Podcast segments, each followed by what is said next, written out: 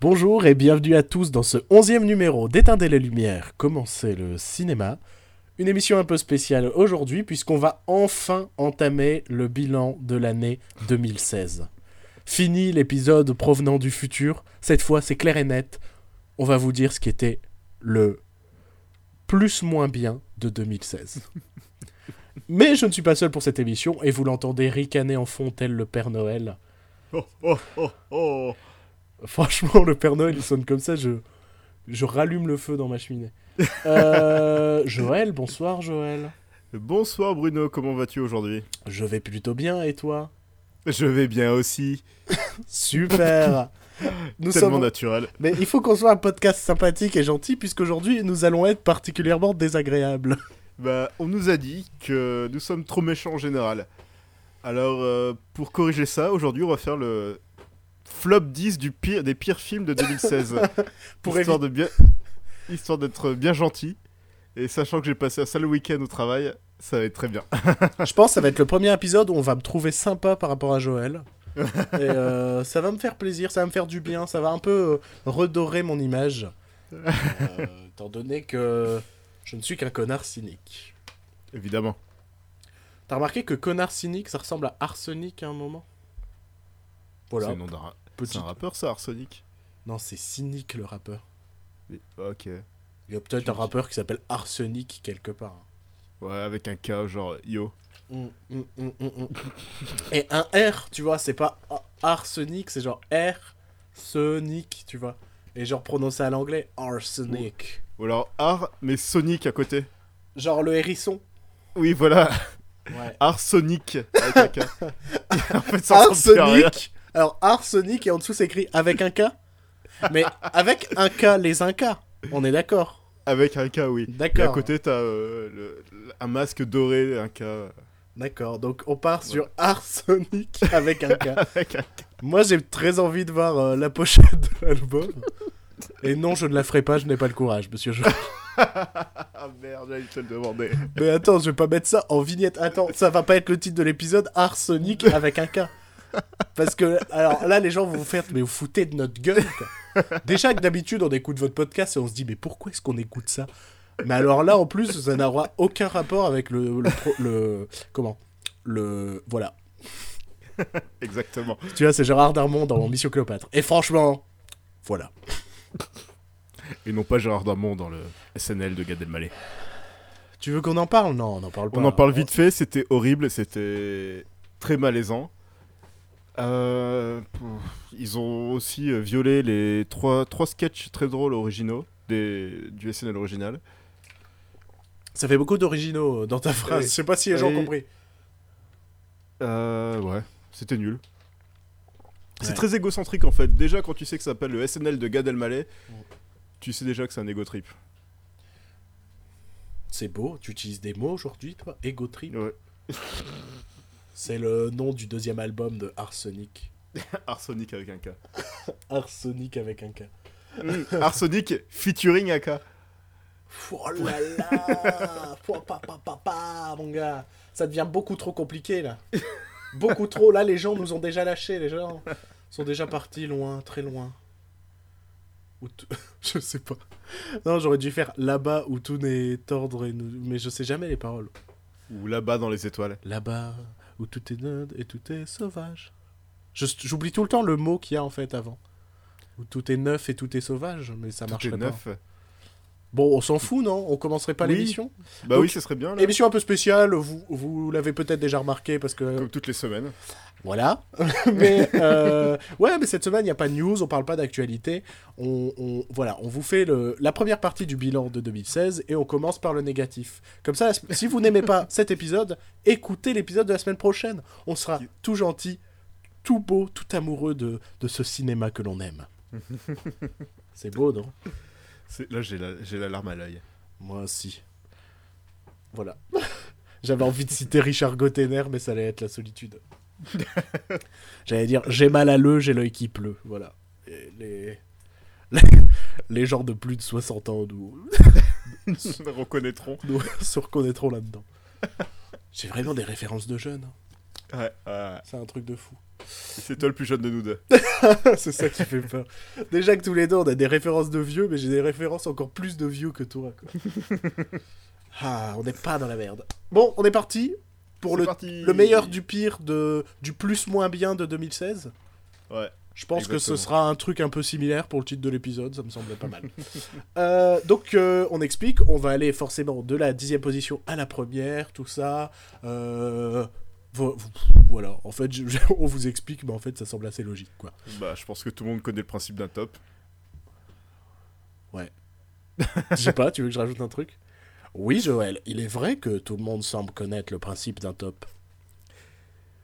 On est parti? Ouais. Dixième On place. T'en as déjà marre Bah putain, ça fait plaisir. Moi, j'étais content de revenir pour enregistrer ce podcast et tu m'annonces ça J'ai envie de chialer. Allez, dixième place de ce classement, Joël. Quel est pour toi le dixième pire film de cette année 2016 Euh, c'est la comédie de l'année. Je pense que j'ai pas autant ri de, dans, un, de- dans un cinéma. C'était euh, Tarzan de David Yates. Ah Ah, c'était une belle expérience. On l'avait vu. euh, à- Attends, il y avait. On était à 3. Non, on était 4. On était 4. Je crois qu'on était 4 ou 5. Voire 7. voire, voire 8. Voir toute la salle. Enfin, concrètement, il y avait Euh, une salle remplie presque. Mais... Voilà, c'est ça. Et on a vraiment bien ri devant ce film. C'était bien pourri. Euh, tu, tu vois le film monter à l'arrache parce que David Yates s'est cassé en plein milieu du film pour faire les animaux fantastiques. Et- Ouais.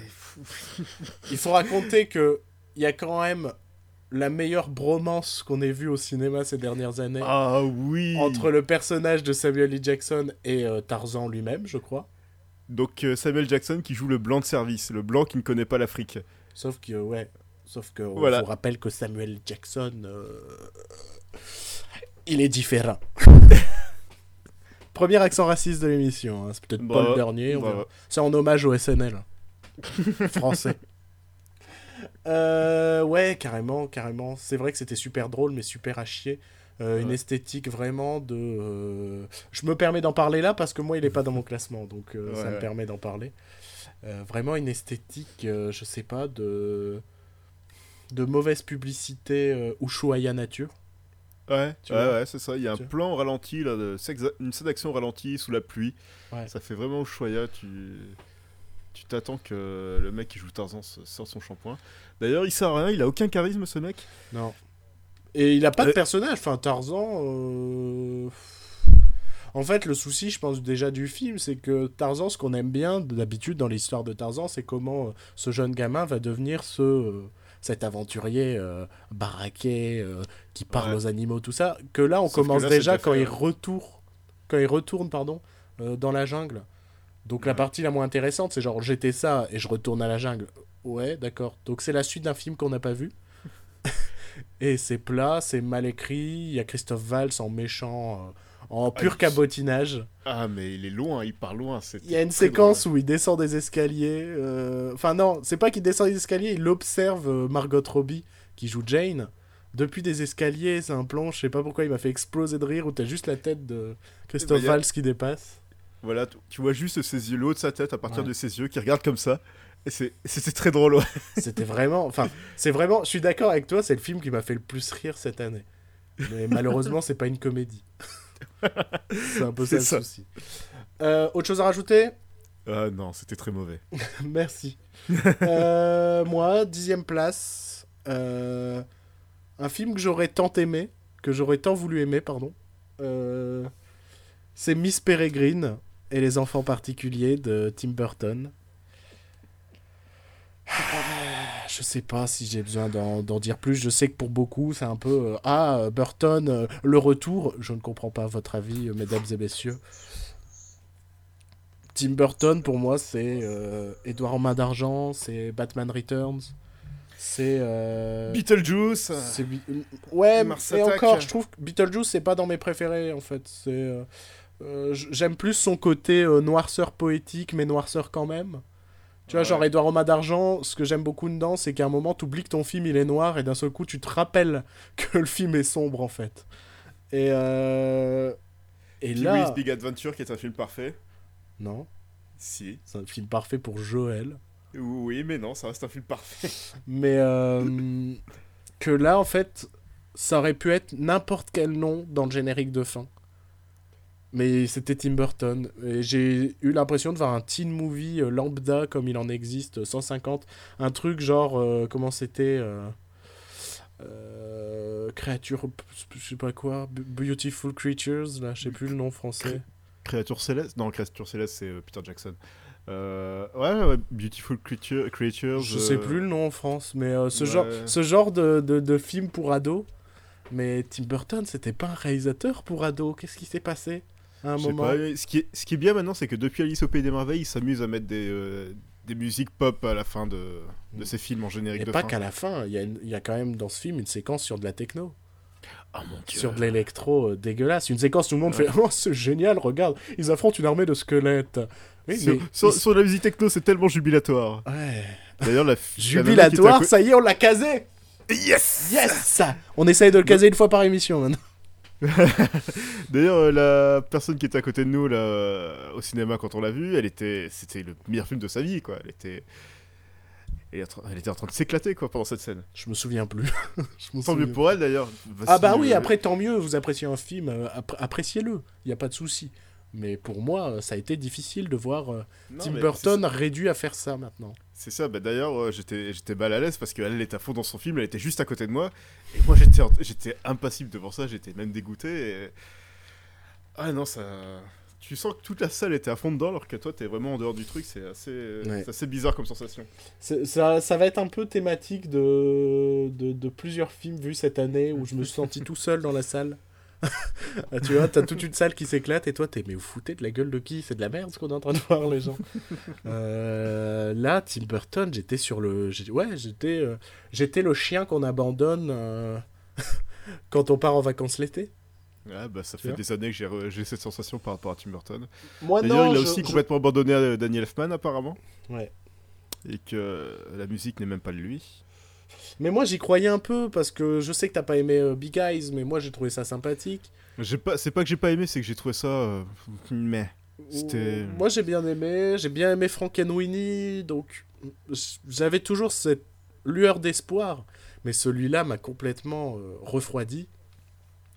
Toujours avec Samuel Lee Jackson d'ailleurs, Oui, qui surjoue aussi. qui joue un méchant, mais waouh, c'est.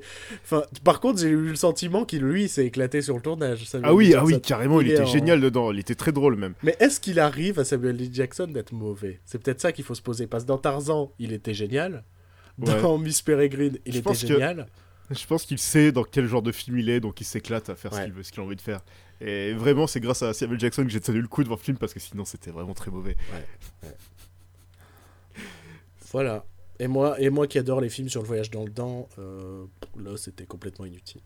Ah oui, c'est vrai qu'il y avait du voyage dans le temps. bah oui, c'est un petit peu toute la trame. Ça ne sert pas. Super. Euh... Chris O'Dowd aussi qui était dedans, qui était euh, déprimant. Faut préciser qui est Chris O'Dowd. Chris, O- Chris O'Dowd, euh, The IT Crowd, Ouais, série anglaise, acteur qui est, anglais. qui est Big Bang Theory mais en bien. C'est pas Big Bang Theory. Enfin, euh, je, Non, peux, je peux voir le rapport, mais ça n'a pas de rapport juste non pour, plus. euh, pour faire un pitch rapide, mais Ouais, non, qui- oui, une excellente euh, sitcom anglaise. Et ouais, non, c'est triste. Mm. C'est triste. Neuvième place. T'es déjà en train de souffler pour ta neuvième place. J'ai très Non, peur quand tu seras la première. hein. Parce que euh, c'est la neuvième place, je m'étais promis de pas voir ce film. Ah, Euh, tu sais de quoi je parle. d'accord. Euh, vous m'avez déjà, tous déjà poussé. là, quoi. Ouais, vous m'avez tous poussé à le regarder, à dire allez Joe, regarde-le, regarde-le. Je vous ai dit non, non, non. Précise ton finalement- background sur euh, l'univers. Enfin, ton. Pas ton background, ton. Si, ton background. Bah,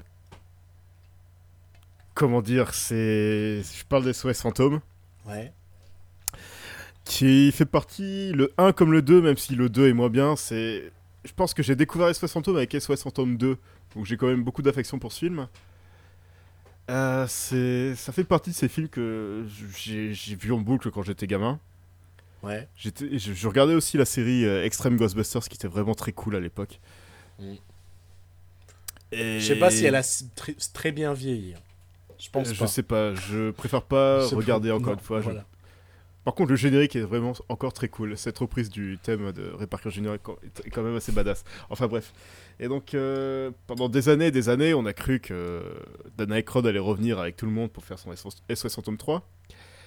Bill Murray n'a pas voulu, puis il a voulu, puis il a pas voulu, puis là, il a voulu. Harold Ramis est mort. Donc euh, après là, ça a cassé toute tentative. Ce qui est marrant, c'est qu'aujourd'hui, j'ai mon t-shirt Harold Ramis. Le hasard, parfois. Ouais. Et du coup, euh, il y a eu plusieurs euh, tentatives de reboot. Et la tâche a été confiée à un réalisateur que je n'aime pas. C'est Paul Feig. Paul Fig, Paul Feig, je sais pas comment on prononce. Ouais, Paul Fig. Pourquoi Paul Fig Je sais pas, j'aime bien Fig. Ben non, ce serait Feig. Feig. F-E-I-G, ça fait F- Feig. Fe- fe- Paul Feig. Qui est le réalisateur notamment de Spy, Bridesmaids. Euh, The comment Hit? Ça s'appelle déjà Bridesmaids en français? Euh, pour, oh, j'en sais rien. C'est Bridesmaids. Euh, euh, femme d'honneur euh, en folie ou je, sais pas, demoiselle d'honneur en folie on va dire. Euh, Je vais checker, vas-y, euh, fais ton plaidoyer. euh, tous ces films avec Melissa McCarthy euh, qui est drôle parce qu'elle est grosse. En gros, Alors, en français, ça s'appelait Mes meilleurs amis. ouais voilà. Donc j'ai regardé ce film. C'est, j'ai vu la version longue d'ailleurs du film. C'est la, sœur qui est- la seule qui était disponible en VOD. Euh,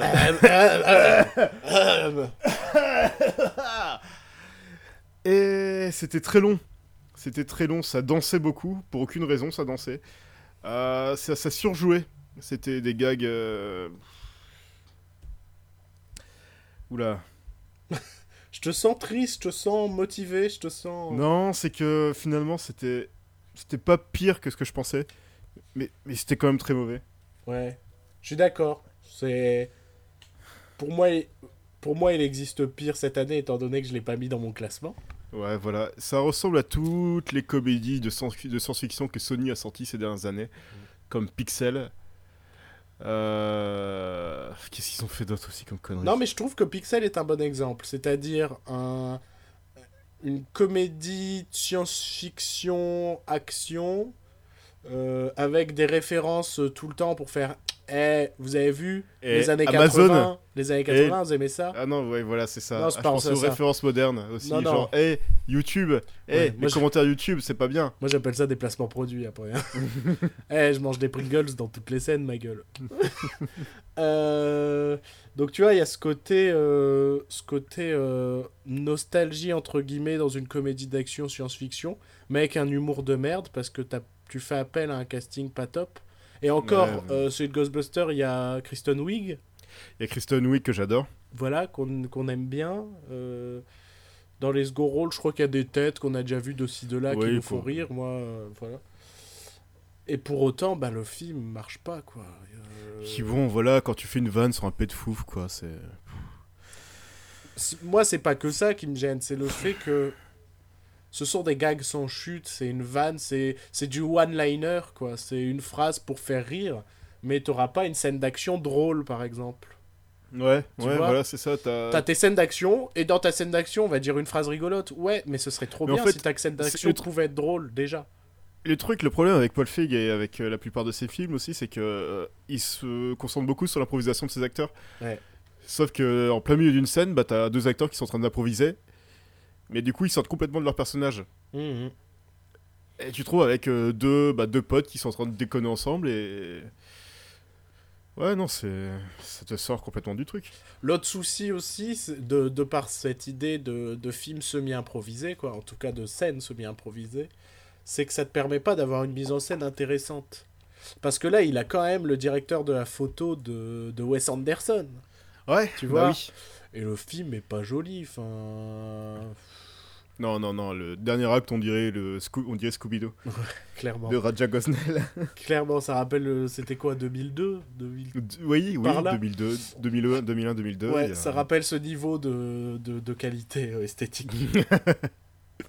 Autre chose à ajouter, finalement, sur ce Ghostbuster? Si, il y a une chose à rajouter, c'est autant de bruit pour rien, Ouais, par voilà, rapport aux polémiques qu'il y a eu.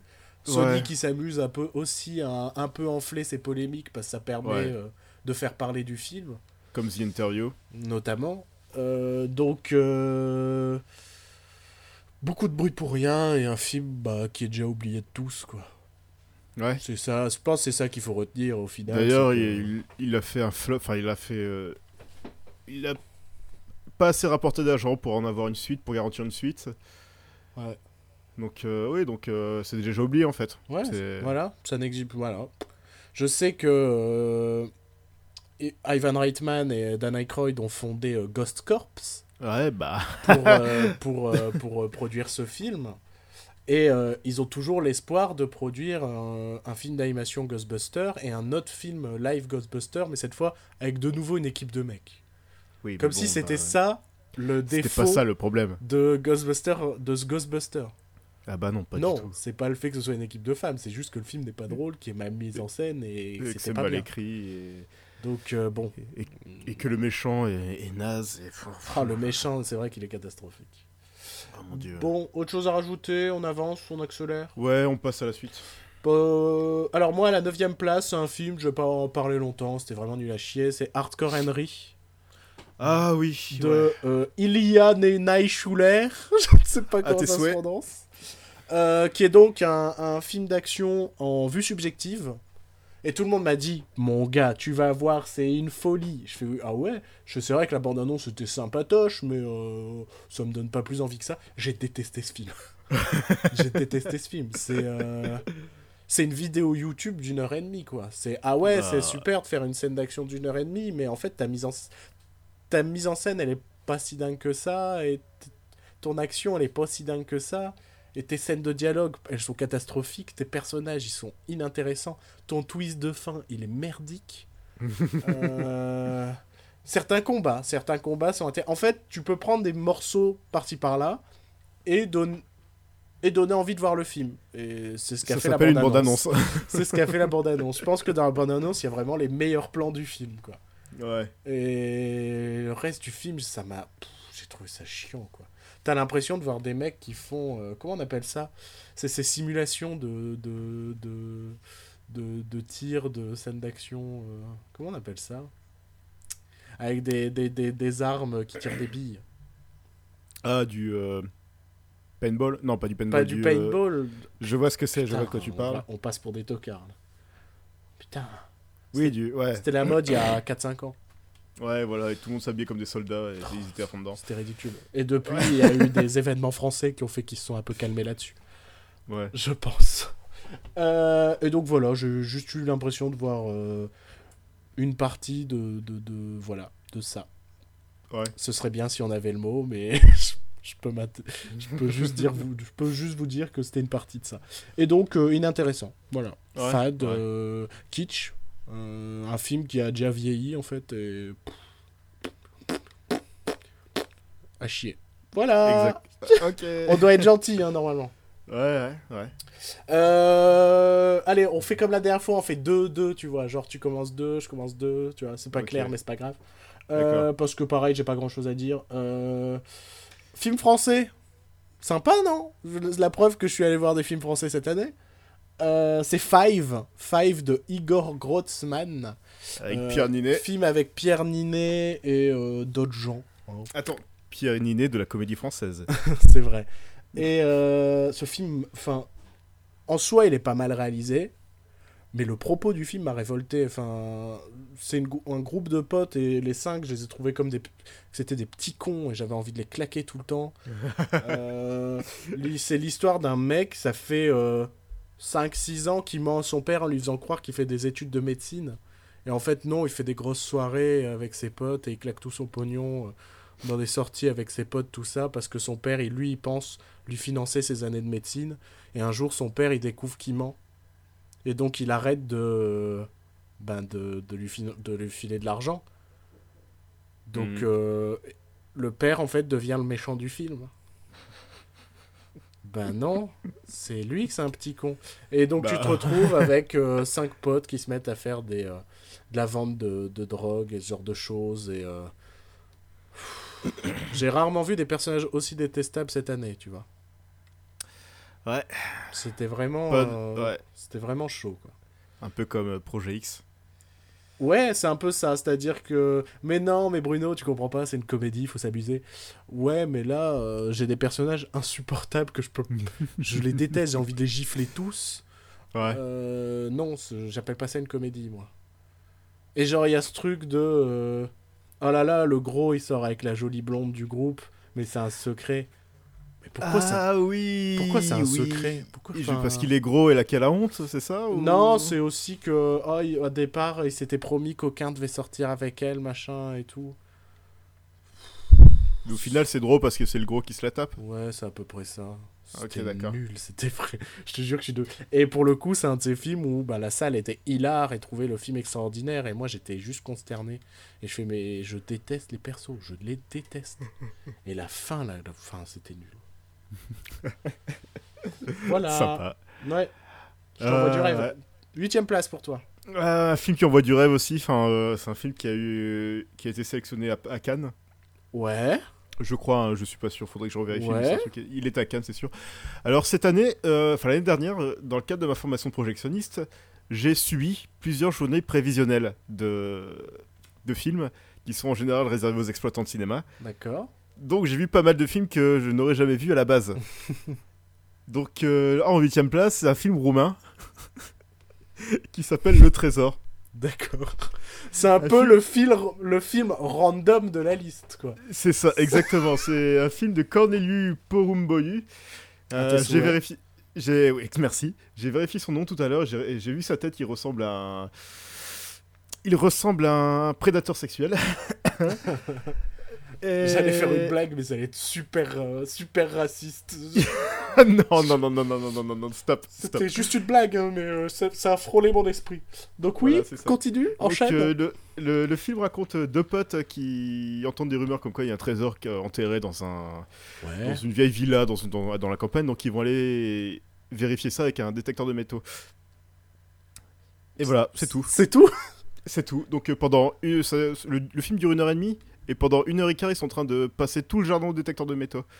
Sérieux Et il se passe rien d'autre. Et en discutant, quoi, genre... euh, En discutant, puis il se passe deux trois trucs comiques, parce que c'est une comédie en fait. Mais euh, le truc, c'est Mais filmé si, c'est marrant de chercher un trésor. Ouais, non, c'est long, c'est long. Et il y a rien, il se passe rien, il c'est juste ça. Et c'est filmé comme un film de lycéen, euh, tu sais, déjà le début, il- le mec est dans son bureau, déjà tu, tu vois que le bureau c'est dans une maison quoi, enfin que c'est Ouais. c'est filmé de côté, enfin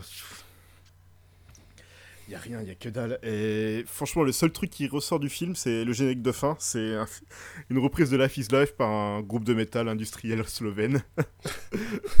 D'accord. Donc la, t'as quand même tiré un point positif du film, Le, quoi. le seul, ouais, c'est une reprise qui date des années 80 et j'ai trouvé cool, c'était assez épique. D'accord. Pour un film qui était chiant à mourir, t'as cette musique qui tombe comme ça, tu fais quoi? Ok, what? D'accord. Ouais, Et là, en septième position, c'est encore un film que j'ai vu et que j'ai subi aussi. Pourquoi en septième position? On avait dit on faisait deux par deux. T'es en train de Bah, m'arnaquer? Bah non, je viens Bah, de faire que le 8. T'as fait... T'es sûr? Bah je viens de faire Bah que non. le 8. Non mais monsieur, tout de suite, monsieur, monsieur s'approprie l'émission. T'as fait le 8 et le 7, t'as fait... euh, Bah, j'ai pas euh, fait le 7, j'ai pas dit le 7 encore moi. Bah t'as fait Hardcore, euh, Hardcore Henry et... Bah non, Hardcore Henry c'était le 9. Ok, ah bah j'ai pas du tout suivi. Ah bah super, monsieur n'écoute pas sa propre émission. je suis scandalisé. C'est un scandale Surtout que le 7ème place, j'ai envie d'en parler, j'ai besoin d'en parler, j'ai besoin d'évacuer ce film. Parce que ce film il me fait mal au cœur. D'accord. À la 7ème place, j'ai mis Dernier train pour Busan de Sango, Sango Yeon. voilà. je- Ça a frôlé l'accent raciste une nouvelle fois. Euh, Pourquoi suis-je autant énervé envers ce film? Parce que ce film est considéré par énormément, énormément, énormément, énormément comme un des meilleurs films de cette année, un des meilleurs films de 2016. C'est un film coréen, il faut savoir que j'ai une énorme passion pour le cinéma coréen. Je précise coréen du Sud, mais ça va de soi, je suppose. Quoi que j'ai déjà vu des extraits de films coréens du Nord. Ils ont un rip-off de Godzilla qui est là, parti- parti- parti- ah, particulièrement excellent. C'est Il vrai y, a toute, il y a toute une histoire derrière assez, assez ouf, euh, une sorte de thriller politique euh, en vrai, quoi, mais je te raconterai ça plus tard. D'accord, ça a l'air ouf. En fait, J'ai déjà je- trop je envie de savoir. Je peux raconter, je peux raconter parce que c'est super intéressant comme truc. euh, le réalisateur et l'actrice principale de ce film, ce sont des réalisateurs, enfin, ce sont des des stars chinoises, je crois, japonaises, je sais plus. Ouais. Enfin bref, et qui ont été kidnappés en Chine par euh, des autorités de la Corée du Nord pour réaliser des films pour Kim Jong-il. Attends, attends, ça, ça c'est la réalité.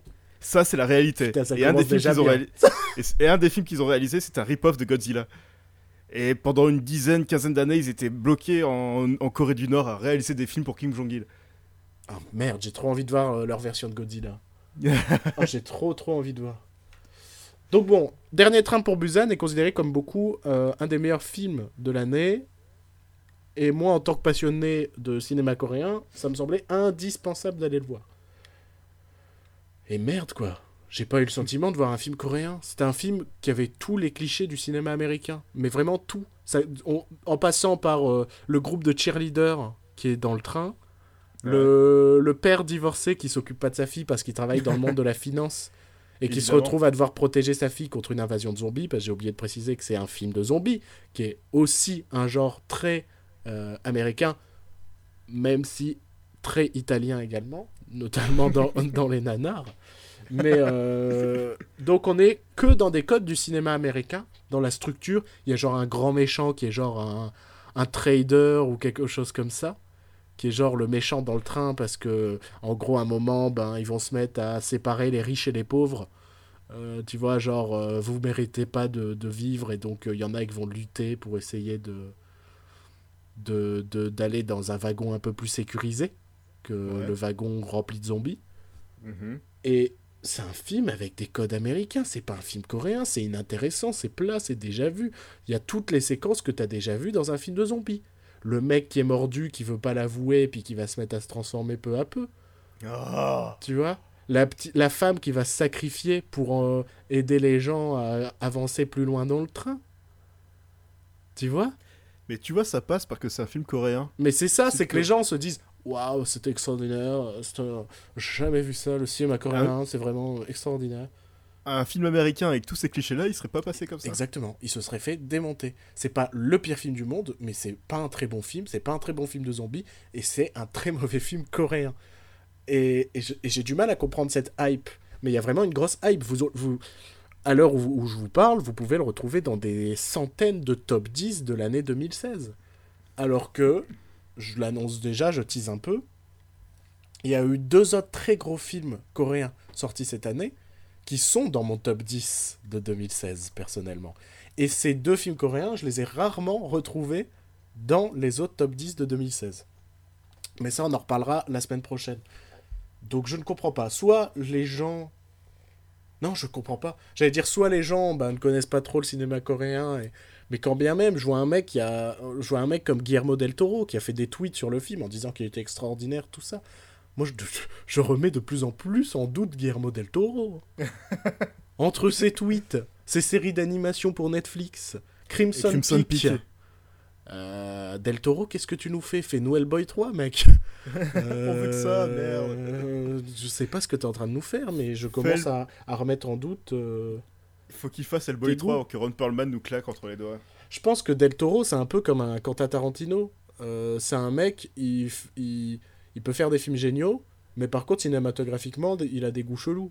Parce que on, dit tout le temps que. Enfin, il y a plein de films où, genre. euh, euh, meilleur film de l'année avec euh, Quentin Tarantino, tu vois, en, enfin, tu vois, en citation. Euh, oui, enfin, Tarantino, c'est un film, c'est un fan de nanar, de black exploitation, de, de série B, de tout ça. Euh, c'est pas toujours un gage de qualité en fait. Enfin, je suis très fan de Quentin Tarantino. Et donc, euh, Guillermo del Toro, lui, est fan aussi de nanar, de, de films avec des catcheurs mexicains, euh, qu'il y avait dans les années 60-50, je suppose, et encore peut-être aujourd'hui. Hein, je connais pas particulièrement bien le cinéma mexicain. Donc, euh, ça me fait chier qu'un film comme euh, Dernier Train pour Busan soit aussi bien considéré, alors que cette année, on a eu deux monuments du cinéma coréen qui sont sortis. Mais ça, on en parlera la semaine prochaine. voilà, et donc cette fois, tu peux faire ta sixième place. Septième. Sixième. Septième. Ah, t'as pas fait ta septième Bah. C'est un bordel. On arrive à se perdre avec des chiffres, quoi. Bah oui, bah je suis à ma septième là, j'ai pas encore dit ma septième. Allez, donne ta septième. Donc euh, ma septième, c'est un autre film que j'ai subi, c'est un film franco-belge, Euh, un film de Guillaume Séné qui s'appelle Keeper. J'en ai même pas entendu parler. Euh, Sens critique, on avait fait la pub pendant quelques temps. Enfin bref. D'accord. Euh, donc Keeper, ça parle de quoi? C'est deux gosses de 15 ans. Donc euh, un mec et une nana. Comment qui- t'écris Keeper comme K-E-E-P-E-R Ouais. D'accord. D'ailleurs, c'est bah, tu vas comprendre pourquoi. Ouais. En fait, donc un couple de 15 ans, ils ont un enfant, enfin la nana tombe enceinte par, acci- par accident évidemment. Oui. Et du coup, euh, pendant tout le film, ils se posent la question de est-ce qu'ils vont le garder ou pas. Et bon, finalement, elle va le garder, tout ça. Enfin, du coup, Comment tu spoil Ah, c'est pas grave, de toute façon, c'est dans la bande-annonce. Euh, ça mais va, le truc, c'est le truc qui m'a vraiment choqué dans ce film, en plus de la réalisation de téléfilm, et euh, toujours ce côté un petit peu hipst- hipsterisant, réalisation hipsterisante, j'en avais déjà parlé pour euh, Captain Fantastic, où Mm. euh, ça me pète les couilles. Enfin, bref, bon déjà les acteurs français sont, les jeunes acteurs sont- se jouent, très, ça joue très mal. Ça joue mal, mais je crois que c'est un truc que je retrouve souvent dans les films français, c'est que les acteurs jouent mal. Enfin, c'est jamais naturel, je trouve. Oh, Ça dépend. Après, j'ai vu beaucoup de films français assez pourris, c'est pour ça. C'est peut-être aussi pour ça, mais ça dépend vraiment. Je connais des bons films français. avec des Oui, il y en a, des- il y a des bons films français, c'est sûr. Je suis en train de regarder l'affiche de Keeper, Ouais. mais je n'ai jamais vu ce truc de ma vie. mais euh, je regarde même le casting, je ne connais personne. Vas-y, continue, continue. En fait, le truc qui m'a saoulé, c'est que, tu vois, c'est un, fi- c'est un film social français déjà. Euh, Franco-belge, franco-belge. Franco-belge, oui.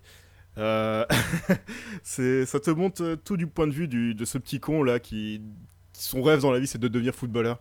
Donc euh, déjà, tu le vois, déjà, tu le vois s'entraîner pendant tout le film à être footballeur, tout ça, mais on s'en branle.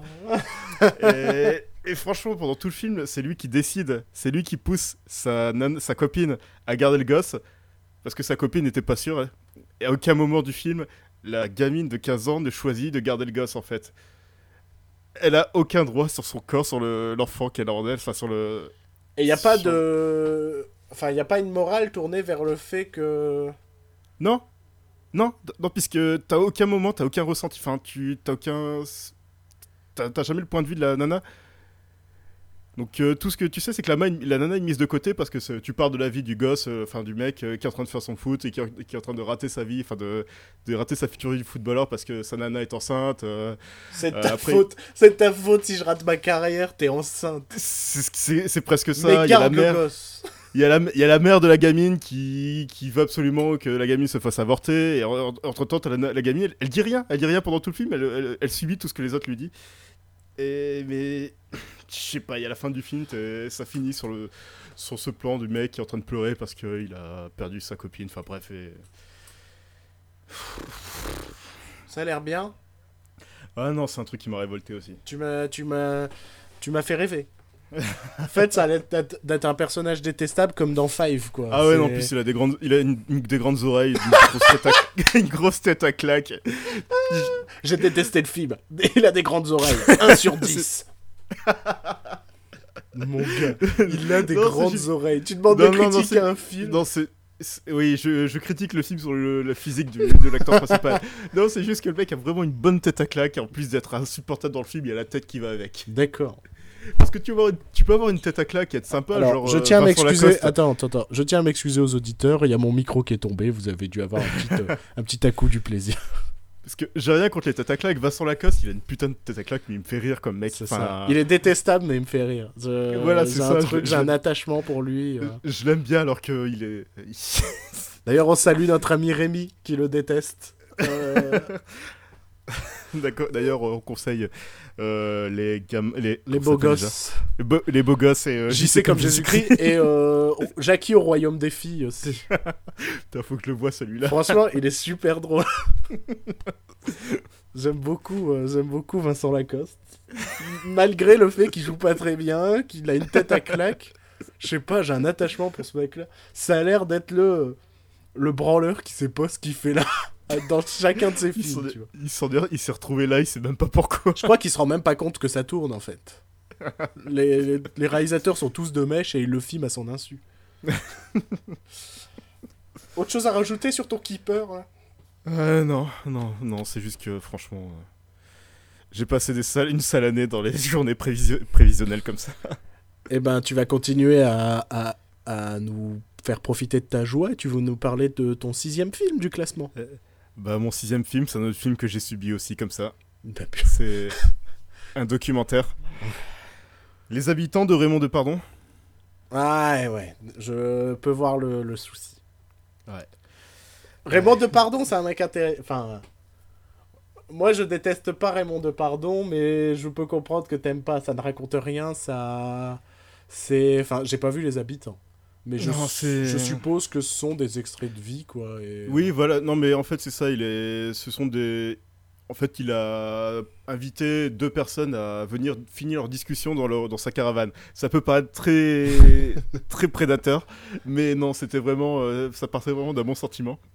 Mais en fait, tous ces films sont un peu là-dessus. Euh, c'est toujours euh, De Pardon qui va à la rencontre des Français silencieux, on va dire. C'est exactement ce que j'allais dire. C'est, je veux comprendre ce qu'il veut nous montrer tout ça, sauf que ce qu'il nous montre, c'est, je sais pas si c'est vraiment lui, parce que il, nous dit au début du film qu'il a genre 9000 heures, 9000 heures de, de rush, donc il a dû couper tout ça. Mais ce qu'il nous montre, c'est des Français détestables, des Français racistes, des Français euh, des cassos, des... Après, il nous dit que c'est ça la France, enfin des trucs comme ça, enfin je, ça me... Bah, il y a une partie de vrai, hein, enfin au final. Oui, mais ça finit sur euh, la discussion entre deux vieilles qui se disent Ah, tu sais, euh, ça a beaucoup changé dans cette ville-là. Il y a plus en plus de noirs par ici. Ah, ah tu t'es senti visé, hein Hein, tu t'es senti... non, c'est pas ça, c'est juste que... Ouais, non, mais après, je peux comprendre. Je pense qu'il y a vraiment un, public type pour Raymond Depardon. Ah, c'est vraiment là, c'est pour les, les, la haute, quoi. C'est pour les gens qui disent, oh, regarde, regarde les petites gens, comment ils sont. D'ailleurs, euh, il y avait euh, un petit débat vite fait juste après le film. Euh, la moitié de la salle, la moitié des exploitants de cinéma étaient assez remontés contre, contre ce film pour les mêmes raisons. D'accord, ok. Donc euh, je sais pas euh, ce qui est arrivé à ce film après ça, mais... Ah là là Bah il va être au César, il va être récompensé au César, je suis convaincu. César du meilleur documentaire. Ça va être Raymond Depardon. Raymond Depardon, c'est considéré, c'est considéré comme un des plus grands photographes français et, euh, documentaliste. Documentariste. documentariste, parce que documentaliste, ça travaille au CDI. il travaille peut-être au CDI, on sait pas. C'est un mec qui travaille au CDI dans un, dans un collège et c'est peut-être le meilleur de France. On n'en sait rien. On ne juge pas. Le meilleur documentaliste de France. euh... Bon, je suppose que t'as rien de plus à dire sur les habitants. Hmm, non. non. Moi, la sixième place, un film très récent. Ouais. Un film. Euh, dont on a plus ou moins beaucoup parlé. Enfin, j'arrive pas à juger, mais je crois qu'on en a quand même pas mal parlé. Je parle pas dans ce podcast, hein, mais de manière générale dans les médias. Et c'est euh, Assassin's Creed de Justin Kurzel. je l'ai pas vu finalement. Ça m'a assez descendu, enfin ça m'a fait assez refroidi quand j'ai vu toutes les critiques. Après, quand tu m'as dit aussi que c'était très mauvais.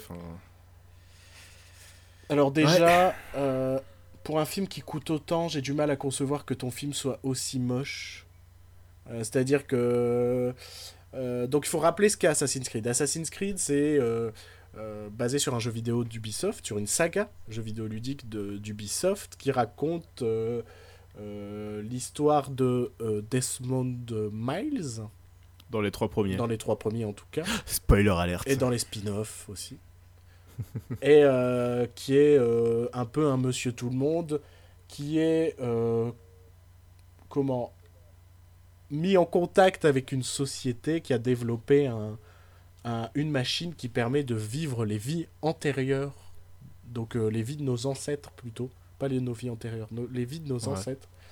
Et, euh, et, on, va découvre, on va découvrir au fur et à mesure que, euh, en réalité, la société qui l'engage, ça travaille pour les Templiers plus ou moins, et il va, il va découvrir que sa famille c'était une lignée d'assassins et donc on va suivre les aventures de ces assassins dans différentes époques qui vont affronter les Templiers et ils vont découvrir plein de choses, plein de secrets, plein de complots Illuminati et tutti quanti. Et de ça on en a tiré un film qui reprend à peu près cette même base sauf que c'est un condamné à mort qui se retrouve dans cette fameuse machine. Et c'est à peu près tout ce que j'ai raconté sur le film. Enfin, Mhm. En gros, il va aller dans la machine, il va vivre la vie de son ancêtre et on va pas se mentir, déjà les passages dans le passé, c'est à peu près un tiers du film, là où dans le jeu vidéo, bah, en fait c'est tout ton jeu vidéo. Euh, t'as peut-être une demi-heure dans le monde réel, mais t'as 15-20 heures euh, dans le, dans le monde du passé. Mais d'ailleurs, la demi-heure dans le monde réel, c'est quand même la partie la plus chiante du jeu vidéo. Oh, j'aime bien quand même. Moi, Moi, elle serait pas là, ça manquerait un peu. Tu vois? Mais euh, là, le film, déjà, c'est une demi-heure, euh, enfin une demi-heure, bah si, à peu près, dans le passé, ce qui fait qu'on n'a absolument aucun attachement pour son ancêtre, qui est espagnol. On va savoir pourquoi. De toute façon, tout le film se passe en Espagne. Parce que ça n'a pas encore Euh, été fait dans le jeu. Ouais, je pense que c'est à peu près pour ça. Euh, on a, on connaît pas vraiment le méchant du film. En tout cas, je parle dans le passé, donc euh, toutes les séquences du passé servent quasi à rien étant donné qu'on développe pas les personnages, ils ont pas le temps, ils nous montrent des scènes d'action complètement moches. J'ai jamais vu autant de fumée dans un film pour cacher les effets spéciaux.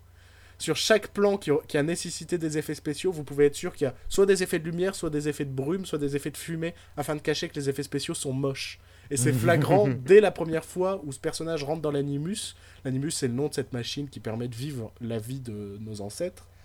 Et euh, t'as genre un champ de bataille, mais qu'on, dans lequel on, tra- on voyage à travers, euh, plus ou moins en suivant un aigle, parce que le symbole des assassins sont des aigles, alors ils en ont foutu dans à peu près toutes les deux scènes.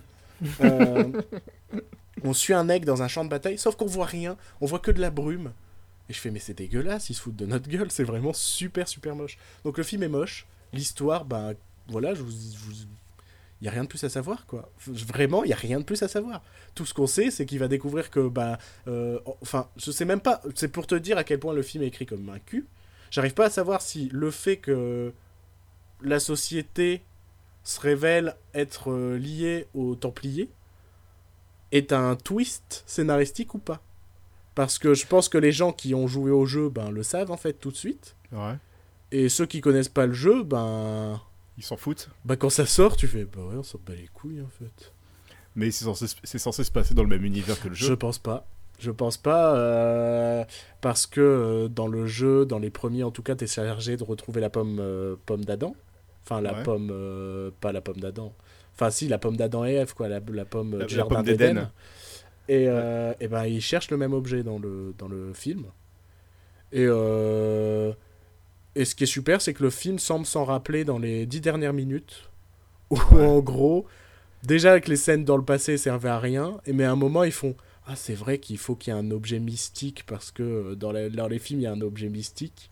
Et donc sur les dix dernières minutes ça fait ah regardez j'ai cet objet mystique euh, mystérieux que que vous voulez retrouver. Et donc on a ces séquences dans le passé, et là, dans le futur, ils font Hum, maintenant on sait où, où elle est, on va aller la chercher. Ils vont la chercher. et là, euh, le personnage principal découvre que. Euh, ben, les, en fait, les gens qui, l'ont qui prétendaient l'aider sont des Templiers, donc c'est pas des gentils. Et donc il va se battre contre eux, et il va tuer Jeremy Irons. Ok. Je spoil, j'en ai rien à foutre. Et à la fin, Marion, Marion Cotillard, qui l'aide plus ou moins à s'évader, quand elle voit son Mm. père, c'est son père, Jeremy Irons, se faire tuer, bah finalement, elle décide de se venger. Et le film finit là-dessus. Ah, une suite qui n'aura jamais lieu. Non, mais l'histoire, elle est plate. Enfin, il n'y a pas d'histoire. C'est mal écrit, c'est mal joué, c'est mal mis en scène. C'est une catastrophe de A à Z. Et c'est un... J'avais lu, ouais. Ouais J'avais lu que ça se passait vraiment dans le- l'univers que dans l'univers de- du jeu. Ah non, non. Mais moi aussi, j'avais lu ça. Mais en vrai, euh, on en a discuté avec un ami avec qui on a vu le film. Et euh, bah non, je pense pas au final. Je pense vraiment Ouais. pas. Il y a des liens, mais à aucun moment, par exemple, on te cite des personnages du jeu, tu vois.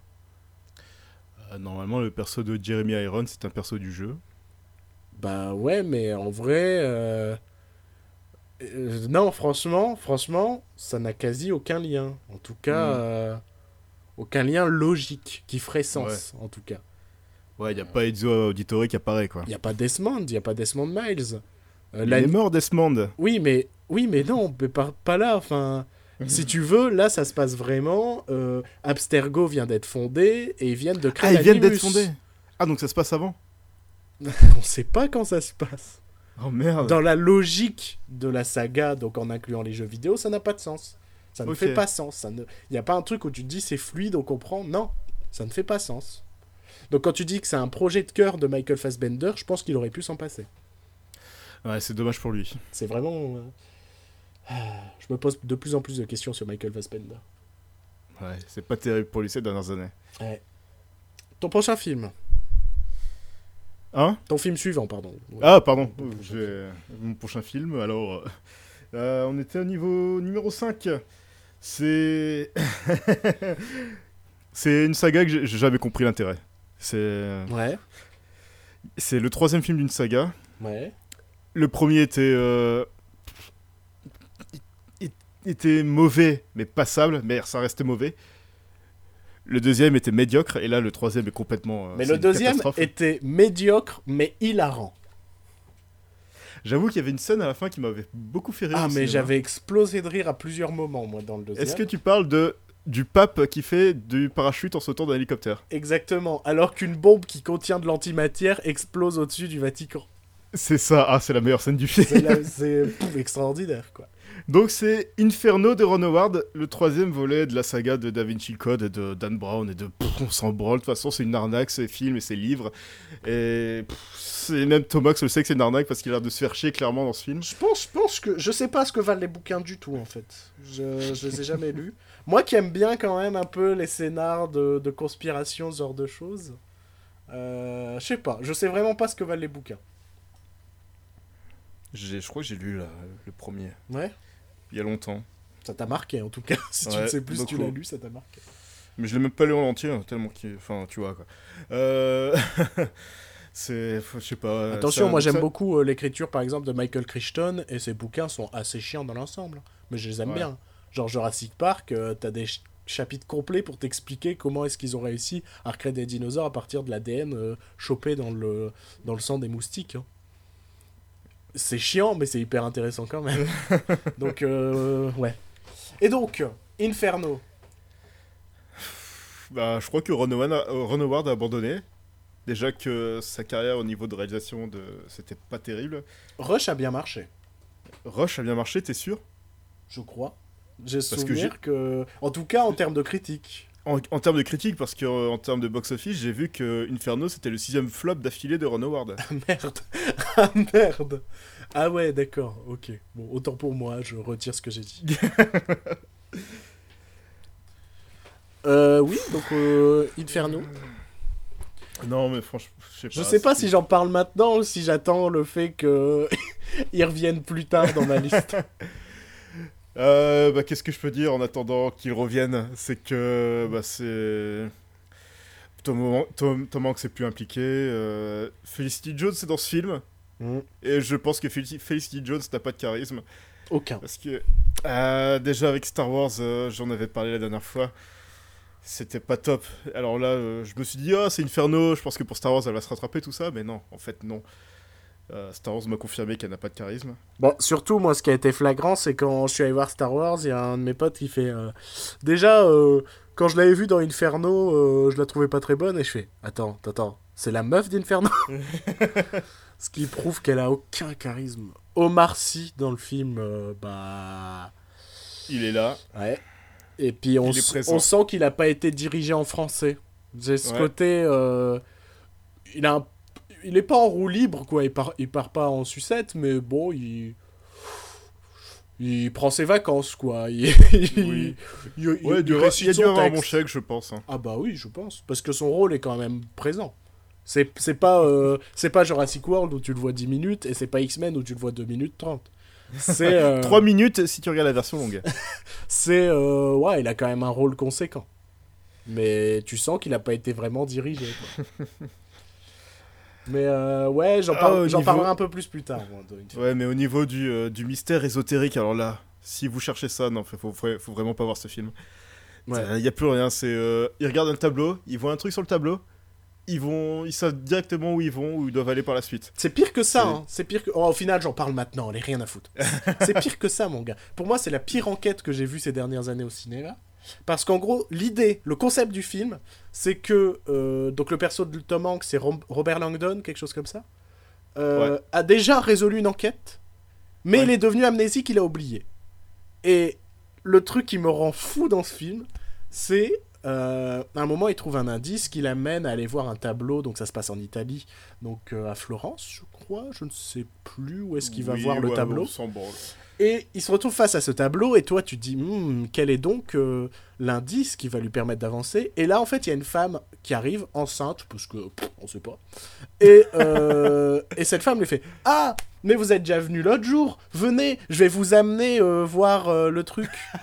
Oui, c'est vrai. Et donc, en fait, elle l'amène directement vers la piste suivante. Et truc génial, c'est que la piste suivante, elle a été volée.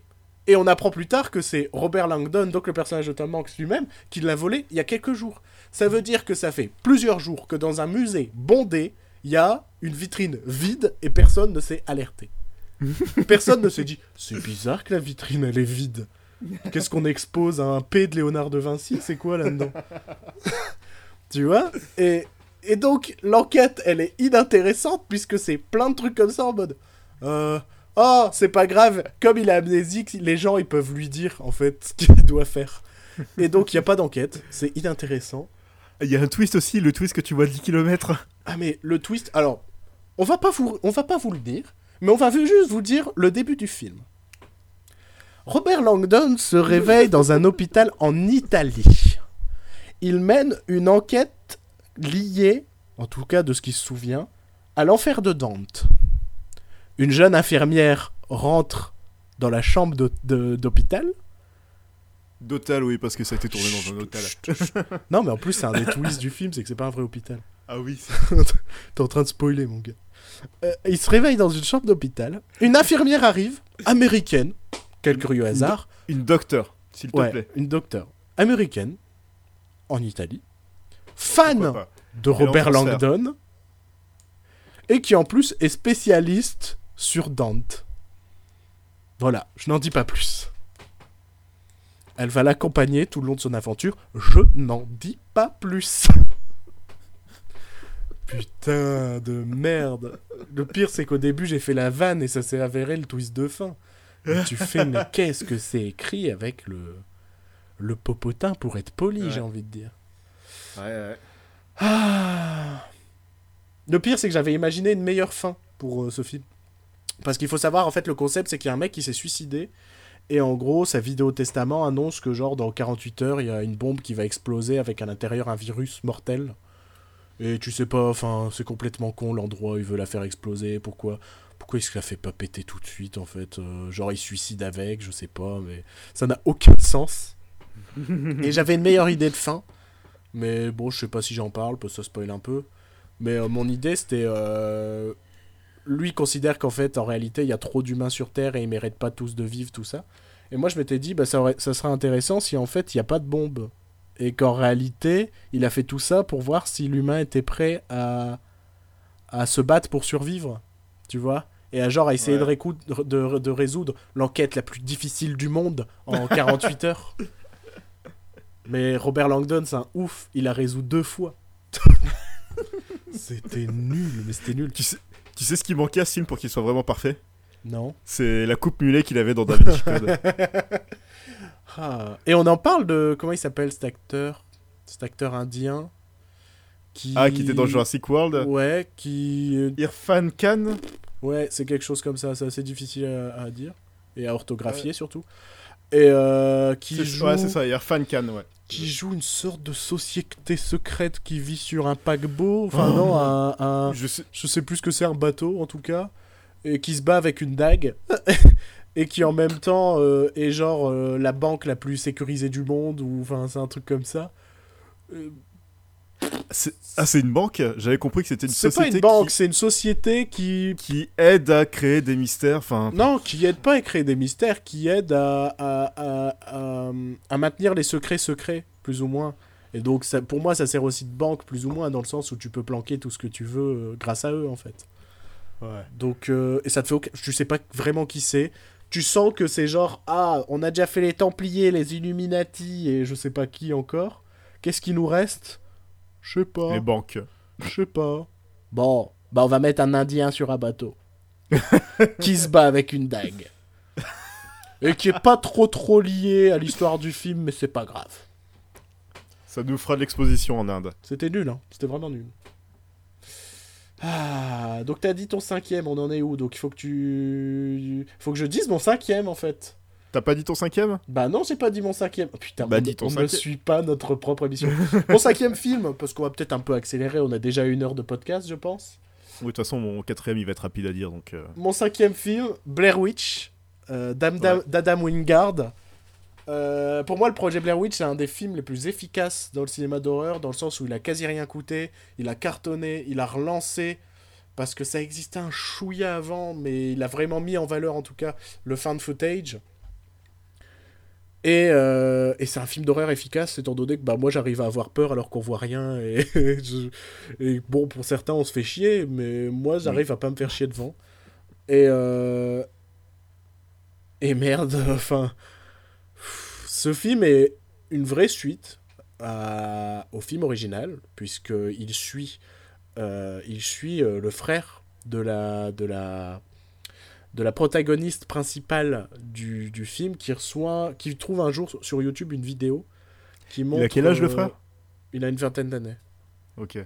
Qui montre une vidéo. En fait, euh, en fait, le frère a 20 ans de moins que sa sœur. Ouais, Ouais, ouais, ouais, ok. bah je crois, c'est par là parce que. Bah c'est vrai que Blair Witch il date de quoi 99 Ouais. Ça va faire 20 ans bientôt. Euh, non, je crois qu'il a vraiment une vingtaine d'années. hein. Et euh, donc il part à la recherche de... Donc il trouve une vidéo sur internet où il voit une femme et il est convaincu que c'est sa sœur et il part à la recherche de sa sœur dans les bois euh, 20 ans après que personne euh, n'ait trouvé d'indice ou quoi que ce soit. Et euh, je crois que Adam Wingard n'a pas compris ce qu'était un fan footage. Parce que déjà dans la réalisation... Moi je considère qu'un fan footage doit être moche, que la narration ne doit pas être linéaire. Ce que j'aime dans mon fan footage, c'est que ben, c'est censé être une caméra retrouvée. Tu peux pas avoir des champs contre champs, tu peux pas avoir de, des, euh, des, des, des- du montage. Par exemple, il y a des euh, introductions par le son, des, des transitions par le son même, je dirais. Par exemple, vous prenez euh, le, imaginez un plan d'un homme dans une rue, vous entendez une voiture qui entre dans le champ, raccord ensuite sur un plan de la voiture qui arrive. Non. Et ben vous avez ça dans Blair Witch. Euh, Il y a des plans de drone, il y a des champs de contre-champs parce qu'ils ont tous des oreillettes avec des caméras, ce qui fait qu'en fait il y a du montage tout le long du film. Le film, l'image est beaucoup trop propre pour être un fan footage crédible. Et euh, scénaristiquement, ça ne tient pas debout. Je vais vous dire des choses, vous allez me dire, mais c'est pas un film Blair Witch, mais il y a du voyage euh, spatial, pas dans l'espace, Yes. pas dans l'espace, mais euh, spatial Oh. dans le sens où, bah, en fait, la forêt semble se déformer, donc il tourne en rond, des trucs comme ça. Ça passe encore, mais plus tard, il y a du voyage dans le temps. Oh oui Il y a du voyage dans le temps dans le film. Euh, ensuite, il y a, euh, je pense, le truc qui m'a rendu le plus dingue, c'est que tu vois plein de créatures dans le film. Là où dans, les, dans Blair Witch, tu ne vois rien. Tu vois plein de créatures, tu vois une femme à poil, tu vois un truc de. une vieille femme à poil. Parce que sinon, une femme à poil, bon, ça va. tu vois une sorte de monstre de plus de 2 mètres, tu sais pas trop ce que c'est. Euh, Donc, on était tous convaincus d'avoir vu la sorcière de Blair Witch dans ce film. De la fin de Blair Witch. De la forêt de Blair, pardon. Dans ce film. Ouais. Et, euh, et non, les créateurs ont dit non, non. euh, Enfin, les, les scénaristes et réalisateurs ont dit non, non, on ne voit pas la, la sorcière de Blair dans ce film. Donc, en fait, tout ce qui arrive dans le film n'est pas à fond. N'a aucun rapport avec la sorcière.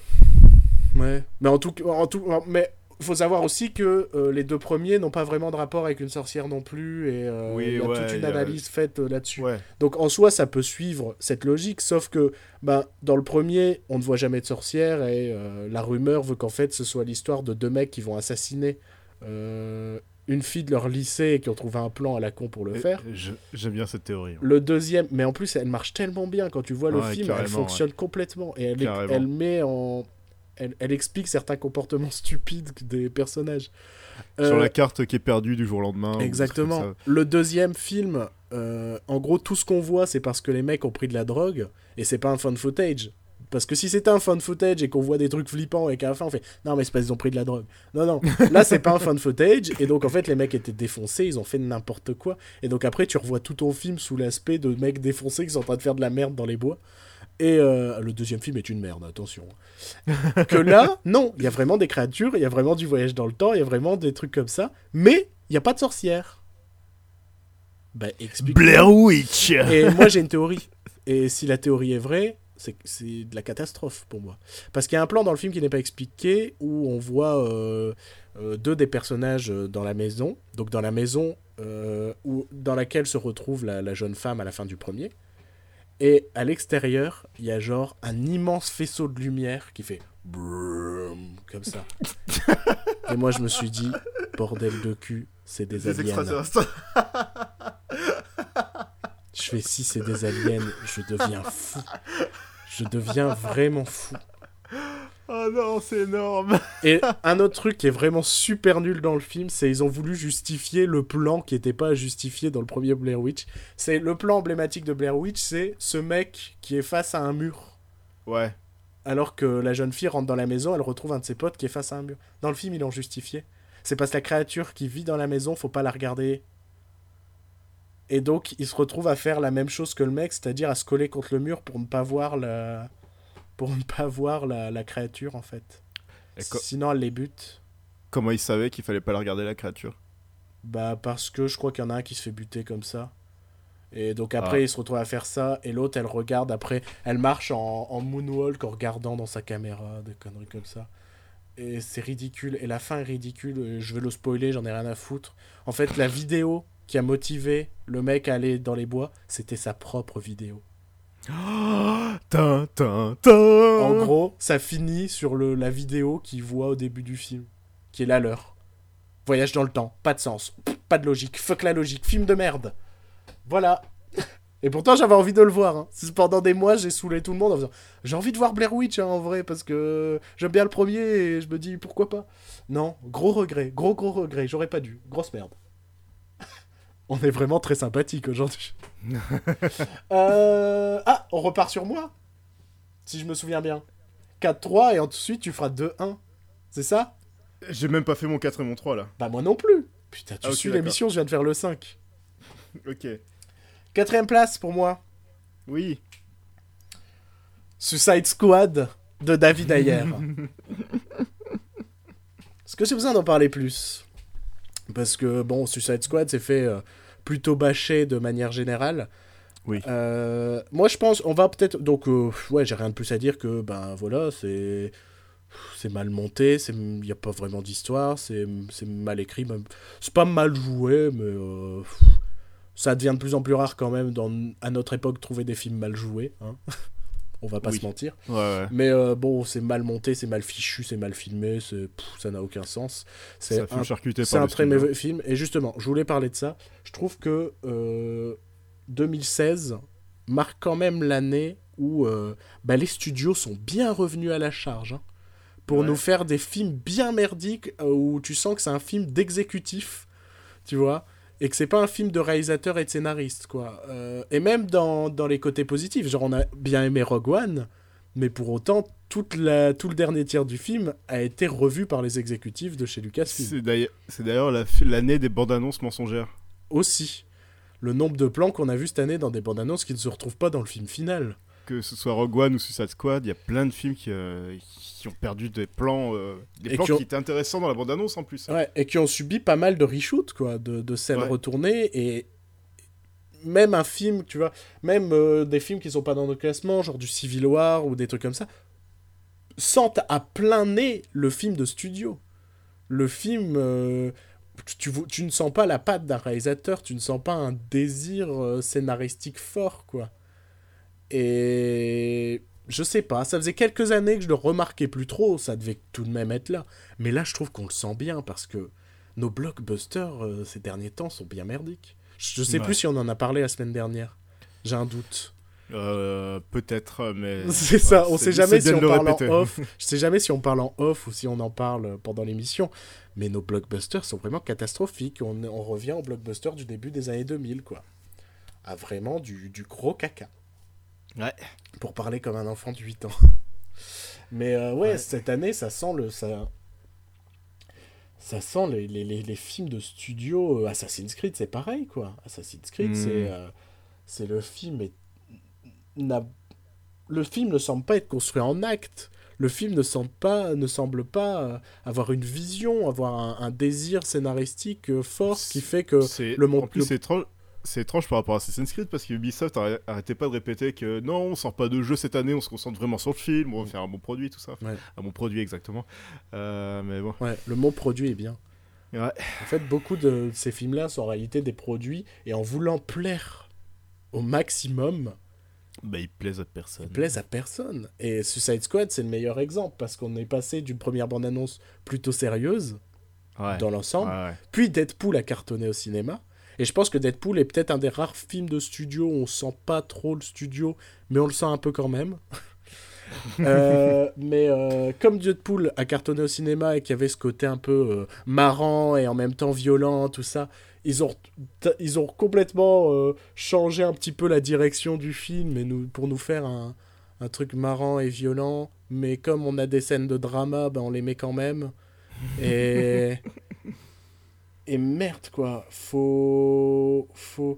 Je me souviens de, de cette interview de, de Steven Spielberg il y a 2-3 ans qui annonçait un peu le, la fin du, du cinéma tel qu'on le connaissait actuellement. Enfin, à l'époque. Et qui annonçait un, voilà, que ça allait pas sentir bon dans les prochaines années. Bah, je confirme.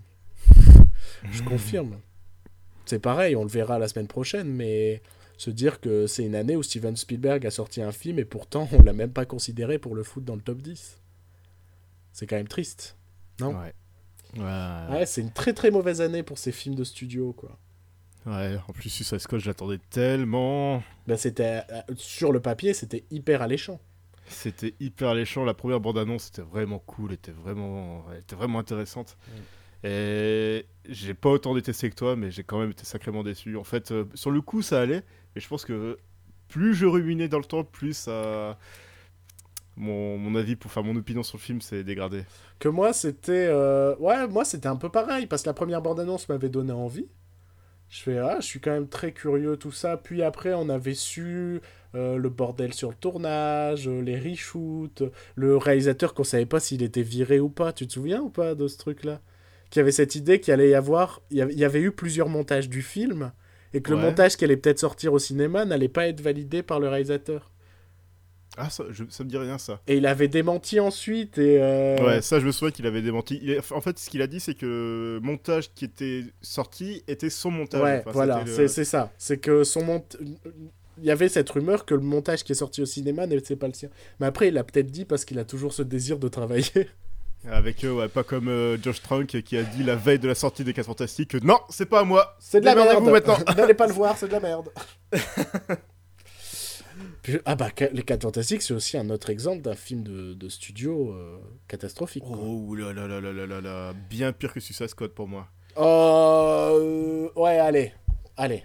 Parce qu'au moins dans Suicide Squad, il se passe plein de choses, tout ça. Ok, je veux bien. Et il y avait des personnages assez intéressants. Suicide Squad a quand même réussi à rendre Jay Courtney plutôt sympathique. Euh, Alors que moi j'avais oublié qu'il était dans le film. Il joue Captain Boomerang. Le... Captain Boomerang. ouais, oui, d'accord, oui. Bah, tu vois, Euh, moi, oublié. qui, moi qui déteste Jay Courtney, en, Courtney en général, il était plutôt marrant dedans. Mais tu trouves, dé- tu trouves que. Enfin, pour moi, ça veut dire quand même que le film est pas ouf, quoi. S'il Ouais. a mis en valeur Jay Courtney. c'est quand même que le film est pas ouf. J'aime bien aussi, c'est le regard vide de Jared Leto en, en, en interview après la sortie du film. Non, mais c'était. euh, Puis pareil, le fait qu'on a eu plein d'articles sur ce qui s'est passé sur le tournage. Genre, ah, mais vous allez voir, Jared Leto, euh, c'était vraiment. il est un- dingue Il est dingue. En plus, sur le tournage, vous savez quoi? Bah, Il avait offert un, un quoi? Un cochon mort ou un rat mort à Un Margot cochon mort, puis il envoyait des capotes usées à tout le monde. Putain, c'est un C'est un fou ce rebelle. mec. C'est un rebelle. Et Oh, on le voit deux minutes dans le film. c'est bien de teaser votre Joker comme ça pour qu'ensuite on le voit deux minutes dans votre film parce que vous avez coupé toutes ces scènes. Ah, Je comprends pas. Je. Faut, faut. Je sais pas. À un moment, ça risque d'imploser aussi, quoi. Les films de studio, euh, ça pue des fesses. Ouais, pour ouais. reparler comme un enfant de 8 ans. Et euh, quatrième place pour toi, c'est donc? Euh, c'est un film français, un film que, que j'ai encore subi. Euh, je ne suis pas un salaud avec du, du, du, du Vauchel Forestier de Emmanuel Finkel. Ouais. Ouais, c'est. Je te sens motivé pour en parler. Non, c'est un drame français, c'est un mec euh, qui s'est fait tabasser par, un, par une sorte de gang, euh, gang de la, de la Tessie, t'as vu? Ouais. Et euh, euh, quand il va aller voir les euh, coupables, enfin pas les coupables, mais les, euh, J'ai perdu le mot. Tu sais quoi, ils sont tous alignés, qu'on doit de sélectionner celui qui Les suspects. enfin, les suspects, merci beaucoup. Euh, euh, il se trompe de mec. Oh, Et ça, oh. voilà. Et du coup, euh, gros drame et tout. Et, euh, il pète de- des câbles de plus en plus. il joue un gros beauf. Sa femme était une grosse beauf. euh, son gamin est un gros beauf. euh, c'est. C'est mal foutu et j'en ai marre des films français. J'ai envie de me tirer une balle. Merci Joël. on va vraiment être joyeux. On s'excuse, hein, on s'excuse, chers auditeurs, pour ce Non, pessimisme non, non, mais- euh, aujourd'hui. ça... franchement, le- de tous les films que j'ai vus cette année-là, en prévisionnement, comme ça, je pense que j'ai vraiment saigné, j'ai- saigné des larmes. Enfin, Je, je- ouais. j'ai eu des larmes de sang, j'ai eu très mal. C'est des journées complètes où tu regardes des films. Ah voilà. Pardon. D'accord. euh, On passe à la troisième place. Troisième place de mon classement. Oui, euh, troisième place pour moi, c'est Miss Peregrine euh, de Tim Burton. Ah oui, donc voilà. on n'a pas à en reparler. Voilà, c'est ça, la scène de... ouais. et- oui, c'est juste que vraiment la scène de la scène foraine est, est vraiment honteuse. De la faine foraine. La scène foraine, c'est la fatigue, là, je fatigue de plus en plus. Euh, moi, ma troisième Ouais. place. Un autre film basé sur un jeu vidéo. Ah, ah oui, je l'avais oublié celui-là. Un film où le réalisateur, bah. non, j'allais faire une blague de trop mauvais goût et j'allais être triste de faire cette blague. non, non, non, non, non, Vous allez être triste de faire cette blague. Donc on va parler de Warcraft, de Duncan Jones, le, fils de, David Bowie. Donc on peut voir quel genre de blague t'aurais pu faire. Ah non, ouais, mais j'allais être trop triste de faire cette blague, donc j'ai freiné au dernier moment. Monsieur qui a changé sa photo de profil pour rendre hommage à David Bowie en plus tout à l'heure. Bah c'est son anniversaire. Bah c'est pour ça. Et dans deux jours, c'est l'anniversaire de sa mort. c'est joyeux, hein Euh, Et donc, euh, Warcraft de Duncan Jones. C'était nul, quoi. C'était nul. Descendu par la critique mais applaudi par les fans. Mais c'est ça, applaudi, euh, ouais, euh, je connais beaucoup de gens qui ont beaucoup aimé, pour qui c'était euh, le film épique de ces dernières années, enfin, enfin la relève du Seigneur des Anneaux, Euh, j'ai lu des conneries comme ça. Euh, le film est moche, le film est mal écrit, le film est inintéressant pour quelqu'un qui ne connaît pas le jeu, c'est une catastrophe. Il y a, il y a un moment, enfin, genre les dix premières minutes, j'étais perdu. C'est, euh, on t'emmène dans une dizaine de villes histoire de faire, eh, vous avez vu, on connaît le jeu. Donc on t'emmène dans plein de villes, on te fait découvrir plein de personnages et tout. Et d'un point de vue scénaristique, écriture, ça ne fait aucun sens, quoi. T'es complet. Tu perds ton spectateur dès les premières minutes. Euh, En fait, j'ai pas grand chose à dire sur Warcraft. C'était très mauvais de... de tout point de vue et. Les batailles étaient laides, étaient inintéressantes. Enfin, moi, il faut savoir déjà que je suis très peu sensible aux scènes de bataille au cinéma parce que je vois des personnages qui meurent que je ne connais pas. Je fais waouh, il y a 150 personnes qui sont mortes. Alors que tu montres un film, euh, je sais pas, genre, c'est juste deux mecs qui se battent et à la fin il y en a un qui meurt, bah voilà, je, serais... je me sentirais bien plus concerné par la mort d'un des deux personnages. Euh... C'était nul, je te jure, j'ai rien de plus à dire à part c'était nul. Et, et je déteste les gens qui, qui n'ont pas d'argument pour dire à quel point un film était nul. Mais Warcraft était nul. C'était moche. Les effets spéciaux étaient vraiment horribles, quoi. C'était. euh, je le ça redoutais. dès les premières bandes annonces. Même si tu dis que dans les bandes annonces, Ouais. les effets spéciaux sont pas finis, tout ça, mais plus les bandes annonces euh, avançaient, plus la date Ouais. euh, de sortie approchait, ça restait moche. Ah non, mais j'ai vu des effets spéciaux comme j'ai rarement vu euh, Ouais. ces dernières années pour un film qui a coûté aussi cher et qui, pareil, était un projet de cœur de Duncan Jones. Ouais. Et merde, quoi. Duncan Jones, c'est quand même le mec qui a fait Moon, qui est Moon, et un film super cool, qui a quasi rien coûté, un film de SF hyper intéressant. Et, et le gars nous fait Warcraft, un film vide, avec des acteurs fades, des effets spéciaux moches. Euh... Je sais plus qui est le méchant du film, mais quand je l'ai vu, je me suis. Enfin.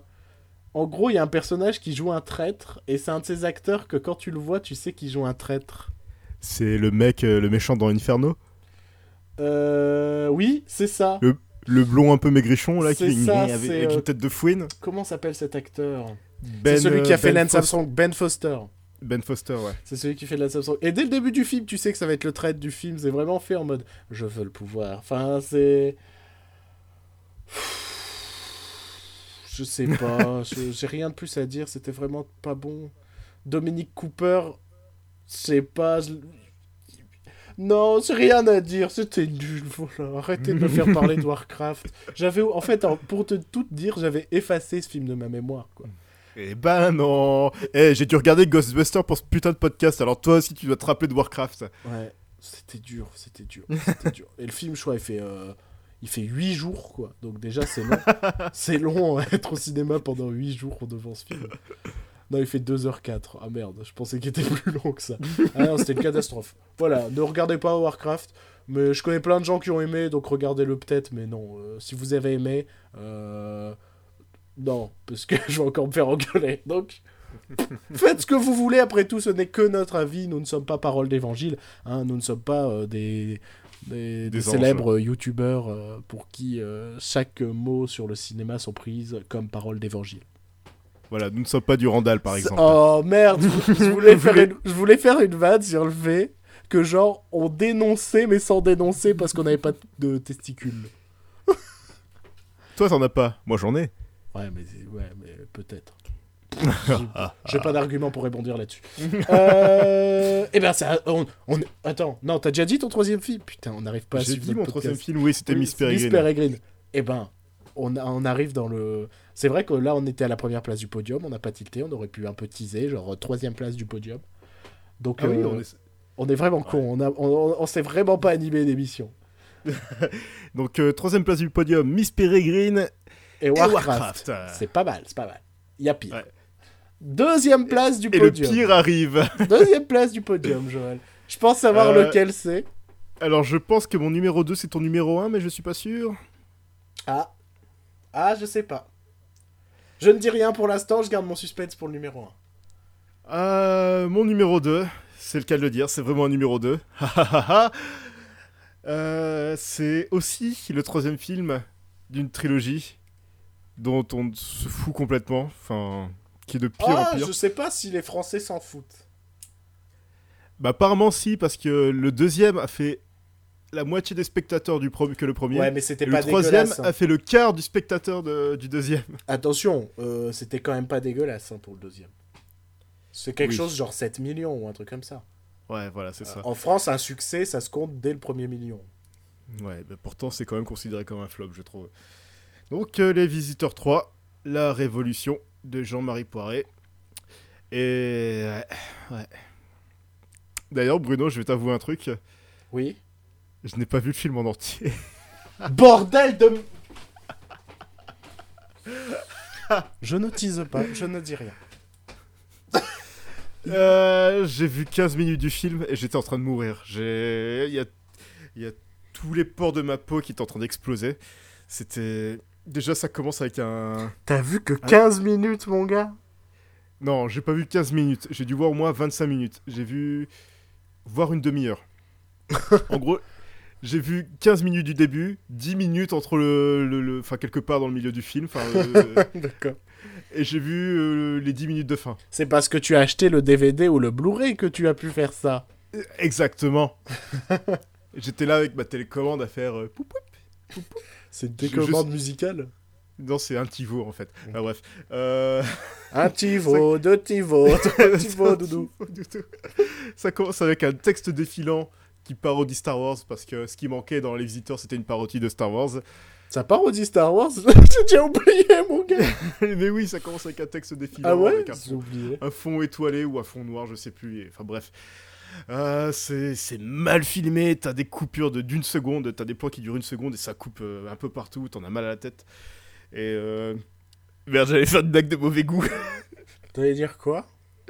Je pense que j'ai trouvé pourquoi la raison de du malaise de l'actrice de Dalida dans. c'est parce qu'elle regardait les Visiteurs 3. Elle regardait les Visiteurs, les visiteurs 3 à côté. Elle a fait une crise d'épilepsie. oh, on est immonde. On est immonde, mon gars. On est, on est fatigué, on est trop méchant dans cette émission. non, mais. Christian Clavier qui est insupportable. Euh, Jean Reno qui en peut plus, qui, qui en a rien à foutre, qui en peut plus, tu vois, qui il avance, il a que trépas si je faiblis. Oh putain, mm. arrêtez-moi, tirez-moi une balle. En même temps, Jean Reno, ça a toujours été ça aussi. Hein. Mm. C'était pas un grand acteur. À un moment, faut qu'on pose le dossier Jean Reno. Hein. faut vraiment qu'on le pose. Hein. Parce que c'est pas un grand acteur du tout. Et en France, il est mis genre, waouh, Jean Reno, stature internationale. Putain, ouais, euh, super. Il a fait quoi? Il a fait. euh, euh, Qu'est-ce qu'il a fait? Il a fait Mission Impossible, il a fait Godzilla. Il a fait Léon. D'ailleurs, j'ai vu Léon Ouais, pour la première Léon- fois de ma vie cette- l'année dernière. Ouais, mais Léon, c'est un film français en soi. enfin. Oui, oui, oui, oui, oui, mais Léon, c'est quand même un film très mal, ma- très malsain. Bah.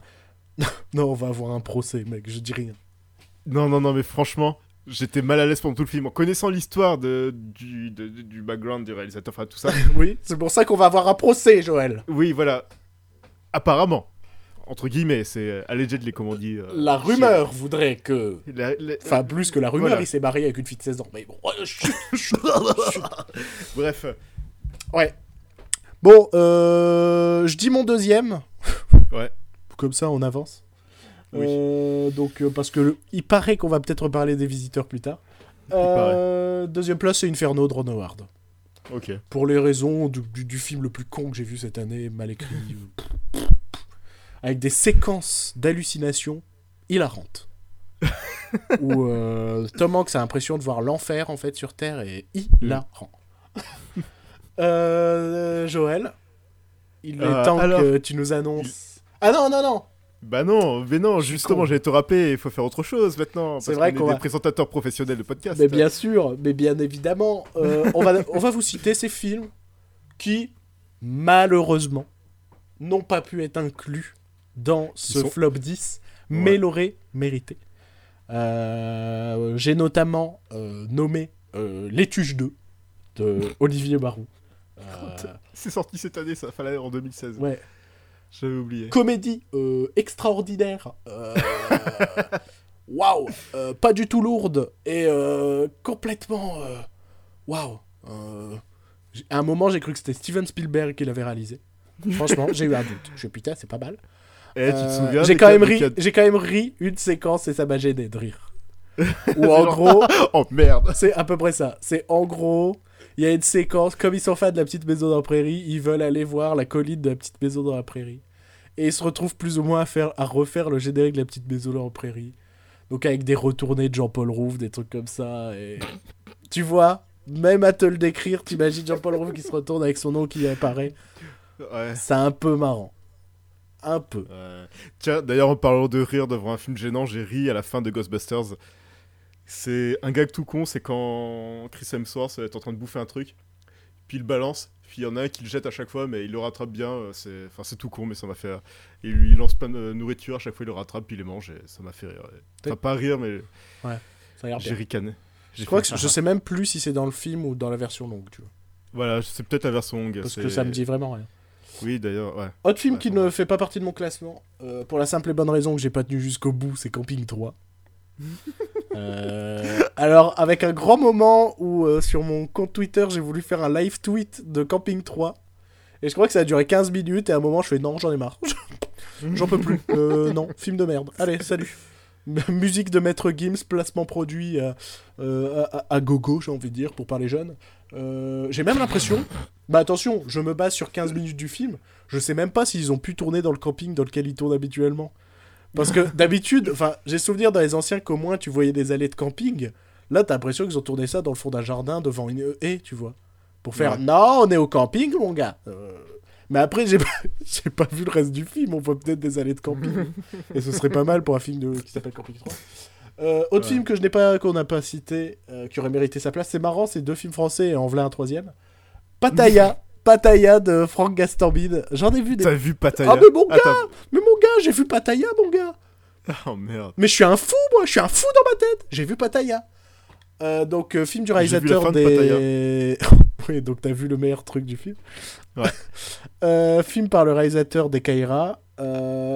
Après, je trouve que le film a la- Tu sens le budget du film quand même. Il y a des décors, il y a plein de choses comme ça. Et pour ça, c'est un tant soit peu honorable. Mais l'humour, mais l'humour, mon gars.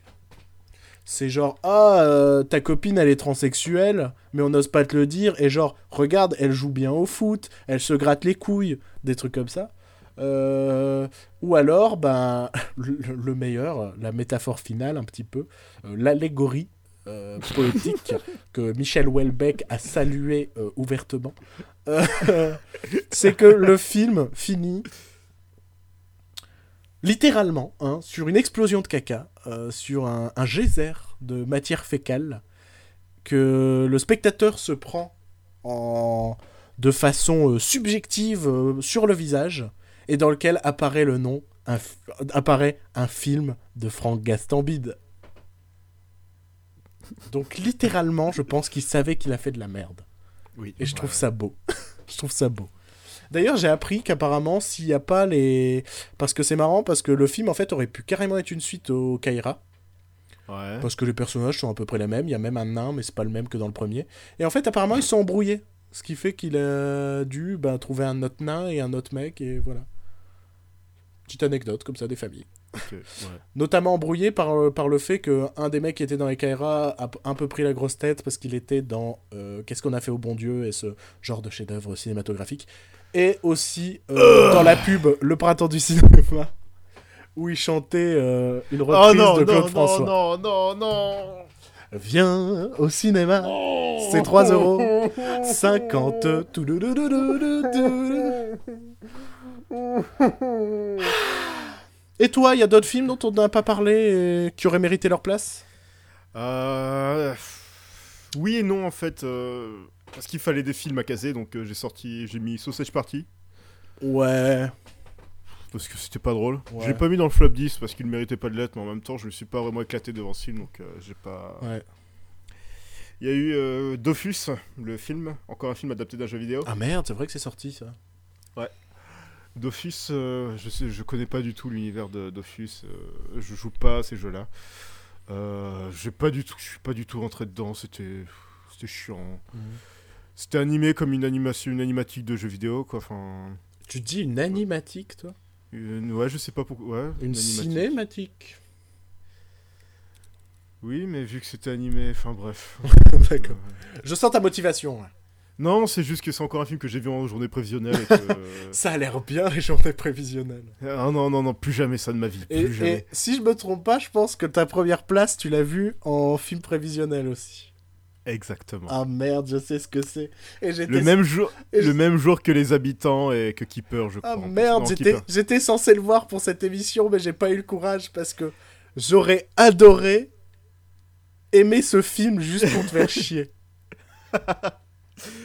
C'est euh, alors un autre film, bah, Alice de l'autre- de l'autre côté du miroir. Ouais. Il est mieux que le premier, mais Oh. ça reste de la merde.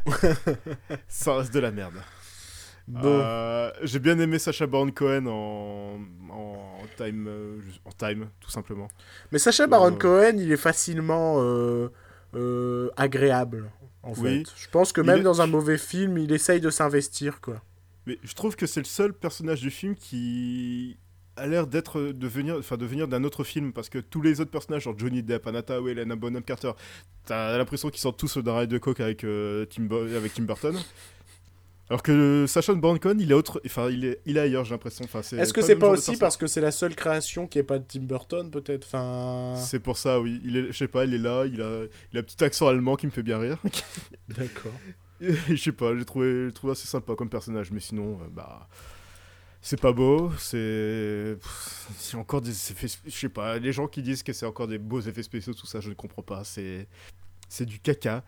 C'est. C'est pas beau. On est très immature aujourd'hui. hein. C'est. Oui, c'est caca boudin, franchement, ce film. euh. Hashtag cacaboudin sur Twitter Hashtag- si vous voulez réagir par rapport à l'émission. Euh, hashtag caca boudin, hashtag éteindé. et euh, Ouais, voilà. allez, je pense qu'il est temps. Il est temps de passer au numéro 1. Vraiment, le, le film, le film de l'année. Le pire film de 2016, Joël, pour toi, c'est? Les malheurs de Sophie. Les malheurs de Sophie de Christian Honoré. euh, Christophe Honoré, pardon. Ah mon dieu Mais je te jure que je voulais le voir, je te le jure. Mais j'ai pas eu le courage, mais je voulais le voir, quoi. C'est parce que j'en ai entendu. Le pire, c'est que j'en ai entendu beaucoup de bien, et toi, je sais que ce film t'a rendu fou. Donc explique-nous maintenant pourquoi euh, ce choix. Alors là, j'ai fait, j'ai écrit plein de notes sur ce film. C'est vraiment le seul film où j'ai vraiment écrit des notes. Euh, tu- Ça t'est déjà arrivé de regarder un film tellement mauvais qui te révulse et que tu, tu peux plus tenir en place. Projet de mourir. Project ouais, voilà. Bah, c'est exactement ce que j'ai ressenti devant ce film. Euh, Il y a même une séquence du film où je- j'en pouvais plus. Je suis sorti de la salle pendant 5 minutes parce que je pouvais plus. Je, je tenais plus. Euh, je sais même pas par quoi commencer. Dis-moi en plus, dis-moi en plus, Joël, je veux savoir. Euh, je vais commencer par parler de Sophie, tout simplement. Ouais. L'actrice attachante que tout le monde a aimé, euh, que tout le monde a adoré parce qu'elle joue tellement bien. Que... Oh, regarde là Oh, regarde là Elle est tellement, elle est tellement saugrenue. Euh, je- Elle était insupportable. J'avais envie de... Je sais pas, j'ai envie de lui foutre des baffes. Je sais qu'elle a 4 ans, la gamine, mais je m'en fous. Euh, C'est... Je sais pas ce qu'il y a de tellement attachant et d'adorable une gosse qui découpe des têtes de poissons vivants. Mais c'est mignon, tu comprends pas Moi j'ai Oui, une collection, j'ai un... j'ai une collection de têtes de poissons euh, qui date de mon enfance. Oui, tu, tu vois la gamine qui prend des, enfin, elle prend des poissons rouges d'un bocal puis elle les coupe avec un couteau. Mais c'est mignon. C'est mignon, c'est oh, c'est adorable, elle est, tel- oh, elle est tellement déjantée.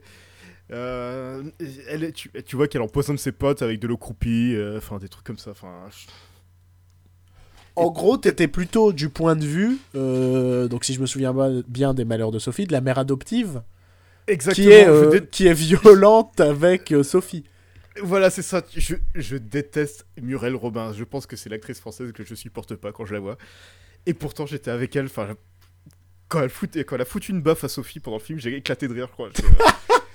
T'entendais un connard faire Et bah, c'était moi. Ah merde.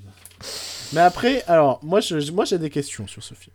Oui, ouais, vas-y. J'ai pas fini encore sur mes trucs, mais vas-y. De ce que, bah, ça va peut-être t'amener à parler de choses de... qui sont sur tes trucs, parce que c'est des questions que j'ai à partir de la bande-annonce. Euh, Donc j'ai différentes questions. Déjà, euh, c'est moi ou dans la bande-annonce il y a une chanson, genre, euh, il y a un passage comédie musicale? Ah bah justement, j'allais en venir. Ah bah parfait. Mais j'en venir à la fin, parce que juste... Ah merde. Enfin, a- vu que les enfants c'est les persos principaux du film, il y en a aucun, il y en a aucun qui joue bien.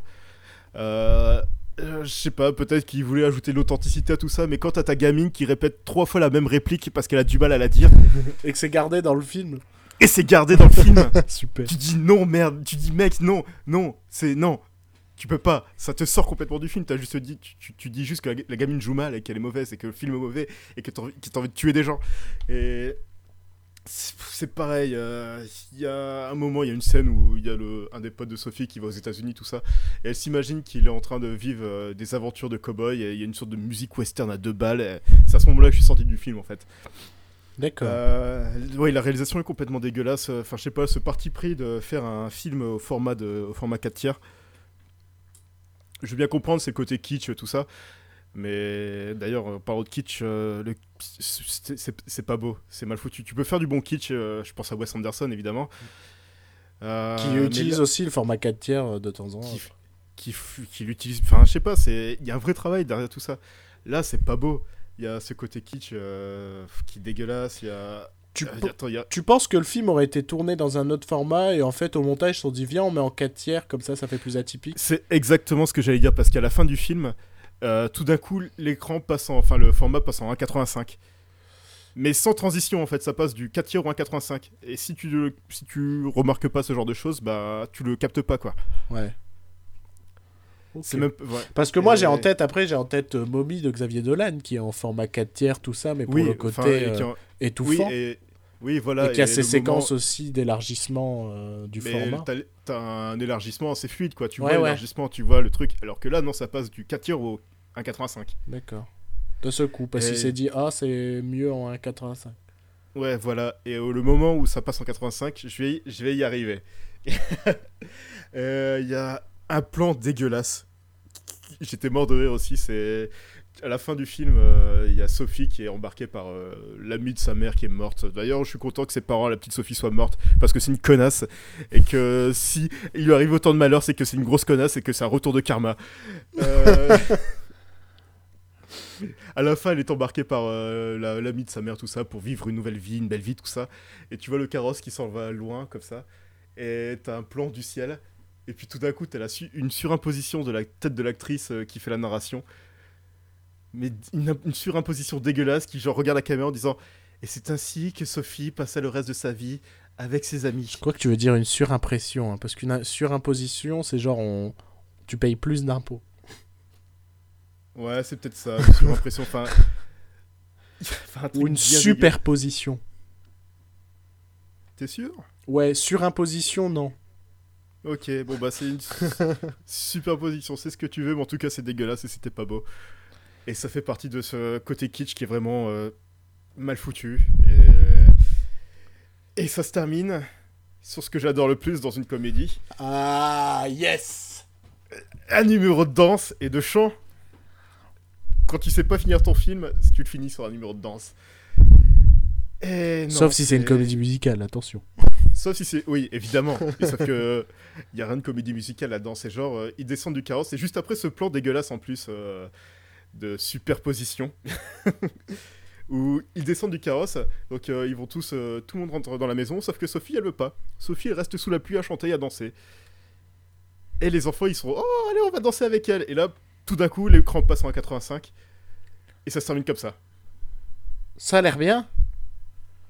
Ça a l'air bien. Ça me donne envie, en tout cas. J'ai encore une question. Oui. Dans la bande-annonce,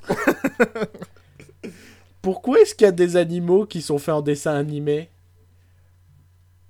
Euh, parce qu'au début du film, euh, je- elle récupère. Ah d'ailleurs, oui, c'est drôle.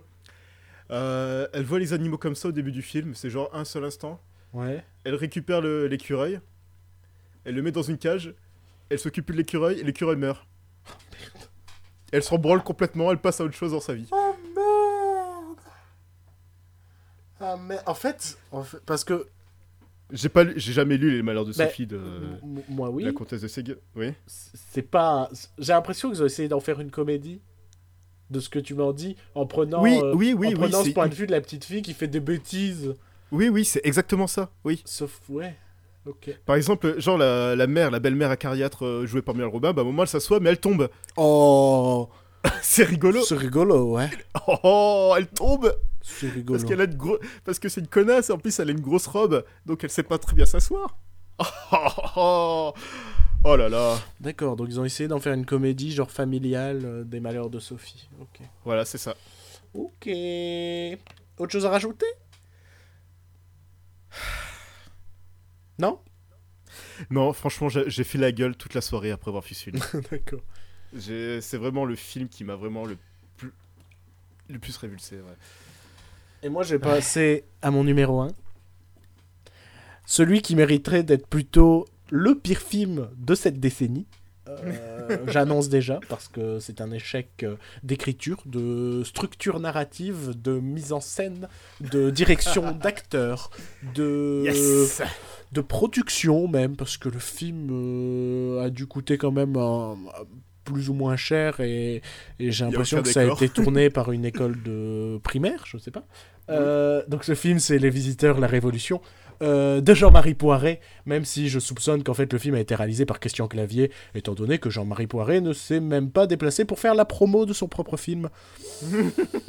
Moi je pense que ça cache quelque chose, on n'a pas vu une seule photo de Jean-Marie Poiret pendant tout le tournage, tout ça, donc euh, Mais je crois qu'il mais je crois qu'il est mort depuis euh, je, je sais pas, dans l'anonymat. euh, hein, comment il s'appelle ce film de merde aussi que je déteste beaucoup? Ma femme s'appelle Maurice. Ma femme s'appelle Maurice, je pense qu'il est mort peu de temps après ce film et euh, Bah tu vois, on je nous- considère on que nous fait croire qu'il est encore en vie. je considère que Ma femme s'appelle Maurice est un film bien mieux réalisé que Les Visiteurs de la Révolution. Ouais. Parce que. Les Visiteurs de la Révolution, je peux pas expliquer à quel point c'est mauvais. Alors, que les gags soient pas bons, tant pis. Il y a plein de comédies françaises qui ne sont pas drôles. Euh, les Visiteurs de la Révolution n'en est qu'une supplémentaire. Moi, ce qui me Le révulse... dîner de con aussi. Et en plus, on n'est pas d'accord sur le dîner de con. Moi, ça me fait quand même rire. Toi, je sais que tu détestes. Moi, ça me fait quand même rire. Euh... euh, tu m'as coupé dans mon élan. Je ne sais plus par- vers quoi je partais. Si, la chose qui me révulse, Ouais. déjà, c'est la structure narrative. Un film est...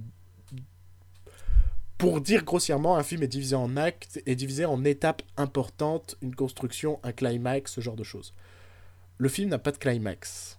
Et ça, je trouve que c'est un truc extraordinaire. Tout le long du film, il faut savoir que euh, euh, c'est la suite directe des Visiteurs 2. Ils trouvent une solution vite fait scénaristique pour expliquer qu'il soit plus vieux et qu'en fait, Ouais, C'était assez drôle. plus ils restent à cet endroit-là, bah, plus ils vont vieillir, donc il faut vite qu'ils retournent à leur époque. L'excuse à deux balles. Excuse à deux balles, bien évidemment, puisque c'était pas le cas dans les précédents. admettons, admettons, c'est pas grave, c'est pas grave. L'idée, c'est que Jacques Couille va être pris comme. euh, va être plus ou moins devenir le porte-parole des révolutionnaires. Et tout le long du film, on parle d'un discours. Tout est mis en place pour que Jacques Couille va se retrouver à parler au peuple. Tu vois? Tu vois cette idée Ouais. de Jacques Ouais, Couille, tu ouais. deviens un symbole de, de la révolution, etc. Et tu vas parler au peuple et on va amasser les foules, ce genre de choses. Et il y a tout, tout nous amène vers ce discours. On sait aussi que, si je me trompe pas, euh, l'autre personnage joué par Christian Clavier devra Jacouillet. je- Ouais, c'est Jacques Houillet, c'est ça, j'avais oublié son nom. Euh, lui va être exécuté ce même jour. Tu vois cette idée? Qu'à Mhm. le même jour, il va se passer plusieurs événements. Ouais, donc il y a quand même les bases d'un climax. Exactement, tu te dis, le dernier tiers de ton film va se passer à ce moment-là, comment Jacouille va se retrouver face à une, à population pour leur faire un discours motivant, de révolutionnaire, machin, tout ça, et comment, euh, et pourquoi Jacouillet va être, enfin, comment on va aller sauver Jacouillet qui va se faire exécuter à tort, machin, tout ça. Bah non. Non. Puisque, euh, en réalité, bah, pendant les deux tiers, genre, enfin, Godefroy de Montmirail et Jacouille oublient qu'ils doivent retourner dans leur époque. Ils oublient. C'est-à-dire qu'au début du film, ils font Ah, il faut qu'on retourne. Eh, Godefroy, il faut qu'on retourne à notre époque parce que putain, on commence à se faire vieux. Hein? et ils font Oui, oui, oui, Jacouille. Je fais pas mal, Jean Reno. Oui, Jacouille. mal. on va retourner à notre époque. Regarde cette charrette. Il y a des gens qui montent dedans. Montons avec eux, bien sûr. Et après, pendant deux tiers du film, ils oublient qu'ils doivent retourner dans, le pa- dans leur époque. Et arrive ce jour, le jour, le fameux jour, le jour du discours, de l'exécution, de tout ça. Tu dis, allez, climax. Pas du tout. Ils font, mais bordel de Dieu, on doit retourner dans notre époque. C'est vrai.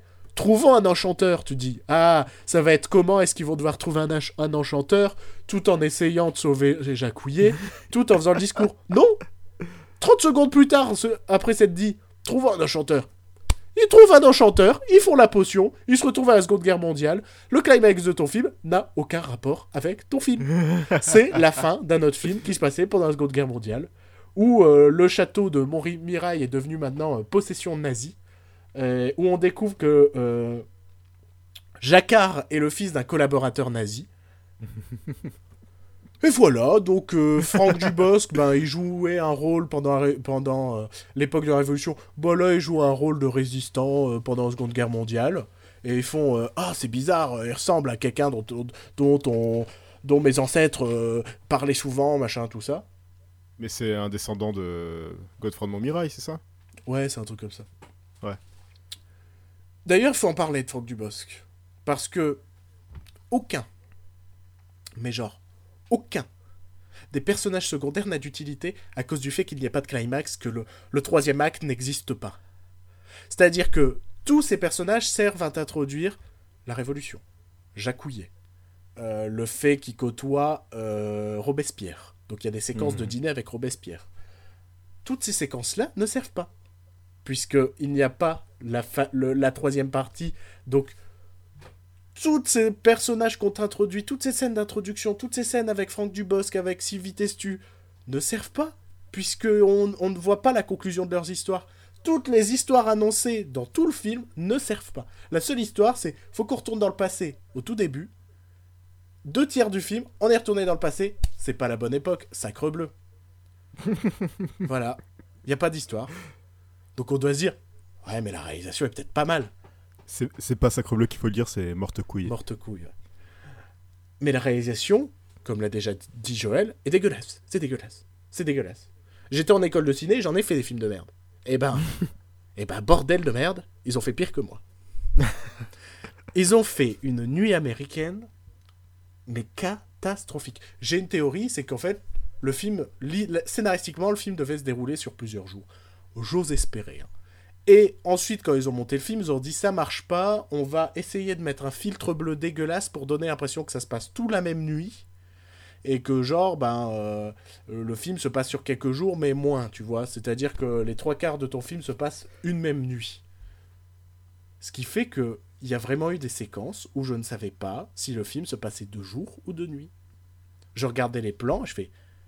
Alors, soit c'est censé se passer de jour et qu'il fait pas très beau, soit c'est censé se passer la nuit, mais alors c'est la pire nuit américaine que j'ai vue de ma vie. Donc la réalisation est dégueulasse, le casting est dégueulasse, le scénario est dégueulasse. Je n'ai pas trouvé un seul point positif. Tous les autres films, je peux leur trouver un point positif. Même Inferno, parce qu'il m'a fait rire. C'était pas son but, il m'a fait rire. Ça me va. Warcraft, c'était chiant, mais au moins, il y a de l'ambition. Suicide Squad, il y a deux, trois bonnes idées par-ci par-là. Blair Witch, c'est un film d'horreur. C'est déjà rare qu'il y ait des films d'horreur au cinéma. Assassin's Creed. Assassin's Creed. Euh, Dernier un train pour pro- C'est un Busan. projet de cœur. Dernier train pour Busan, c'est un film avec des zombies. C'est sympa les zombies. Five, c'est une comédie française qui essaye d'être un peu cynique et mordante parce qu'elle parle de jeunes qui dealent de la drogue. Hardcore Henry, c'est une tentative de faire un film en, en point de vue subjectif, un film d'action. Miss Peregrine et les enfants particuliers, ça parle de voyage dans le temps, ça parle de deuil, ça parle de plein de choses. Les visiteurs de la Révolution, ça parle de rien. C'est écrit par un moins que rien. C'est réalisé Si ça par un- parle, si si il y a un message, c'est que franchement, les euh, les nobles à cette époque, ils ont la vie dure quand même. hein. Ouais, oh là là. Et que Jacouille, il pue Oui. Ah oui. Oh, il crie aussi. C'est drôle quand il crie. Ouais, c'est ouais, meilleur. ouais. Les seuls gags avec Jacouille, c'est il pue et il crie. Merde, quoi. Je J'arrive pas à concevoir comment ils se sont dit faire les visiteurs du, pendant le temps de la Révolution, ça va être génial. Parce que Bah, le seul ouais, truc qui ouais. marche dans les visiteurs, c'est cette, c'est cette idée, tout simple, du poisson hors de son bocal. Et donc, c'est cette idée, c'est un film à la Austin Power, c'est euh, c'est cette idée d'un d'un mec d'une autre époque qui découvre euh, notre monde actuel et oh là là, c'est pas pareil que chez nous. Et donc, euh, ça fait des quiproquos hilarants. Plus ou moins hilarants. là, c'est oh là là, eh, la Révolution, c'était pas comme le Moyen-Âge. Bah putain. Pire film de ces dix prochaines années. Je suis convaincu que le pire film de 2017 de- ne sera pas pire que Les Visiteurs de la Révolution. C'est impossible pour moi. C'est un Non, échec de pense bout en bout. pas, non. Et même la salle, qui s'est marrée de temps en temps, bah elle s'est pas tant marrée que ça. Hmm, ouais. C'est ouais, dire. je peux comprendre ça. C'est dire. Et je pense que c'est sur cette euh, bonne humeur joviale qu'il est peut-être temps de se quitter, étant donné que le podcast approche les deux heures. Ouais, ouais, ouais, ouais. ouais. Et j'ai quand même la bonne impression que le podcast euh, sur le top 10 sera quand même beaucoup plus court. Je pense, parce qu'on a tendance à être toujours plus exhaustif quand on est méchant. Et Dieu sait si nous sommes méchants. Donc on se retrouve la semaine prochaine, je l'espère, pour un, Dans peu, la joie et la bonne humeur. pour un peu plus de bonne humeur. Si vous n'avez pas écouté ce podcast, vous n'entendrez pas ce message, c'est con, mais bon, je le dis quand même. Viendez, viendez la semaine prochaine. On sera plus gentil. On, on- on fera des petits cœurs pendant qu'on parle. On fera des petits bisous. Des petits bisous. Hein Il y aura des arcs-en-ciel derrière nous. Il y aura de la poésie. Il y aura des licornes. Il y aura de la harpe. Un petit ange qui joue de la harpe pendant que je vous dis Un à quel point. euh, Un petit chérubin. un- ouais, un chérubin. Voilà. Mais c'est pas notre faute s'il y a eu autant de films de merde cette année. c'est pas notre faute. On n'est pas responsable, merde. Je sais pas pourquoi je pensais de voix, putain. On dirait Gérard Depardieu, ma gueule. On aimerait bien avoir des bons films, nous. Enfin, plus de bons films. On aimerait bien finir, on aimerait bien finir avec l'année avec notre top 10 en disant Putain, j'ai vu trop de bons films cette année, je sais pas quoi mettre dans mon top 10. Non, mon flop Et- 10. Ouais, ou, ou dans nos top 10 aussi. Ouais. Plutôt dans le top 10 plutôt que dans le flop 10 parce que c'était plus le cas pour le flop 10 que pour le top 10. Ah, carrément. Moi, j'avais de la marge encore. hein. J'avais de la marge. Et c'est pour ça que je me suis arrêté. Il faut savoir que pour ce, pour ce flop de 2016, je me suis forcé de ne pas regarder certains films parce que je fais non, non, non, ça y est, hein, le compte il y est. Là, j'en peux plus de regarder des films de merde. On se calme. Ouais. Ouais, Allez, on fait des bisous. ouais. Hein on va aller se mettre du baume au cœur en, en allant manger parce que je commence à avoir faim. pareil. Euh, vous pouvez nous retrouver sur Facebook Si, pour. euh, si vous en avez encore envie après cette émission. si vous, ouais, si vous avez encore envie. Pour euh, des mises à jour, des, des, des vidéos, enfin des trucs qu'on peut poster de temps en temps. Ouais. Sur Twitter pour la même chose. Bah, de toute façon, Sur c'est les mêmes iTunes. Ouais, sur Si vous iTunes. nous écoutez- ouais. Si vous nous écoutez sur iTunes, mettez-nous une petite note, s'il vous plaît. Et faites un coucou, parce qu'on sait petit pas, coucou. on n'a pas de stats. Je le répète Oui. chaque, chaque semaine, on n'a pas de stats. D'ailleurs, en parlant de ça, on a eu des petits retours par rapport à la question que j'avais posée sur Facebook, il y a des pires films de l'année. Ouais. On a eu une mini baston entre deux personnes qui. Une personne nous dit que Insaisissable 2 était un des pires films de l'année, Oui. et une autre qui était pas d'accord. Voilà. Voilà. voilà, c'était exactement. Étant donné qu'on n'a pas vu le film, on ne peut pas réagir. voilà. Mais toi, tu as vu le premier, tu as adoré le premier, il me semble. Ouais. Ouais. ouais, ouais, ouais, ouais, ouais, ouais, ouais, ouais, ouais, ouais, ouais, ouais. J'ai pas envie de reparler de ça. Ouais. Voilà, je pense qu'il est temps qu'on concluse. Qu'on concluse. Ouais. Qu'on concluse. Qu'on concluse. Ouais, on se- J'ai parlé des visiteurs, ça m'a fait perdre. euh, Bon. Il faut qu'on conclusionne maintenant. Allez. Au, Conclusionnons. au revoir. À la semaine prochaine. Bisous. Des bisous. Des bisous, des bisous tout partout. Cœur, cœur. Moi, je vais me tirer une balle parce que j'en peux plus.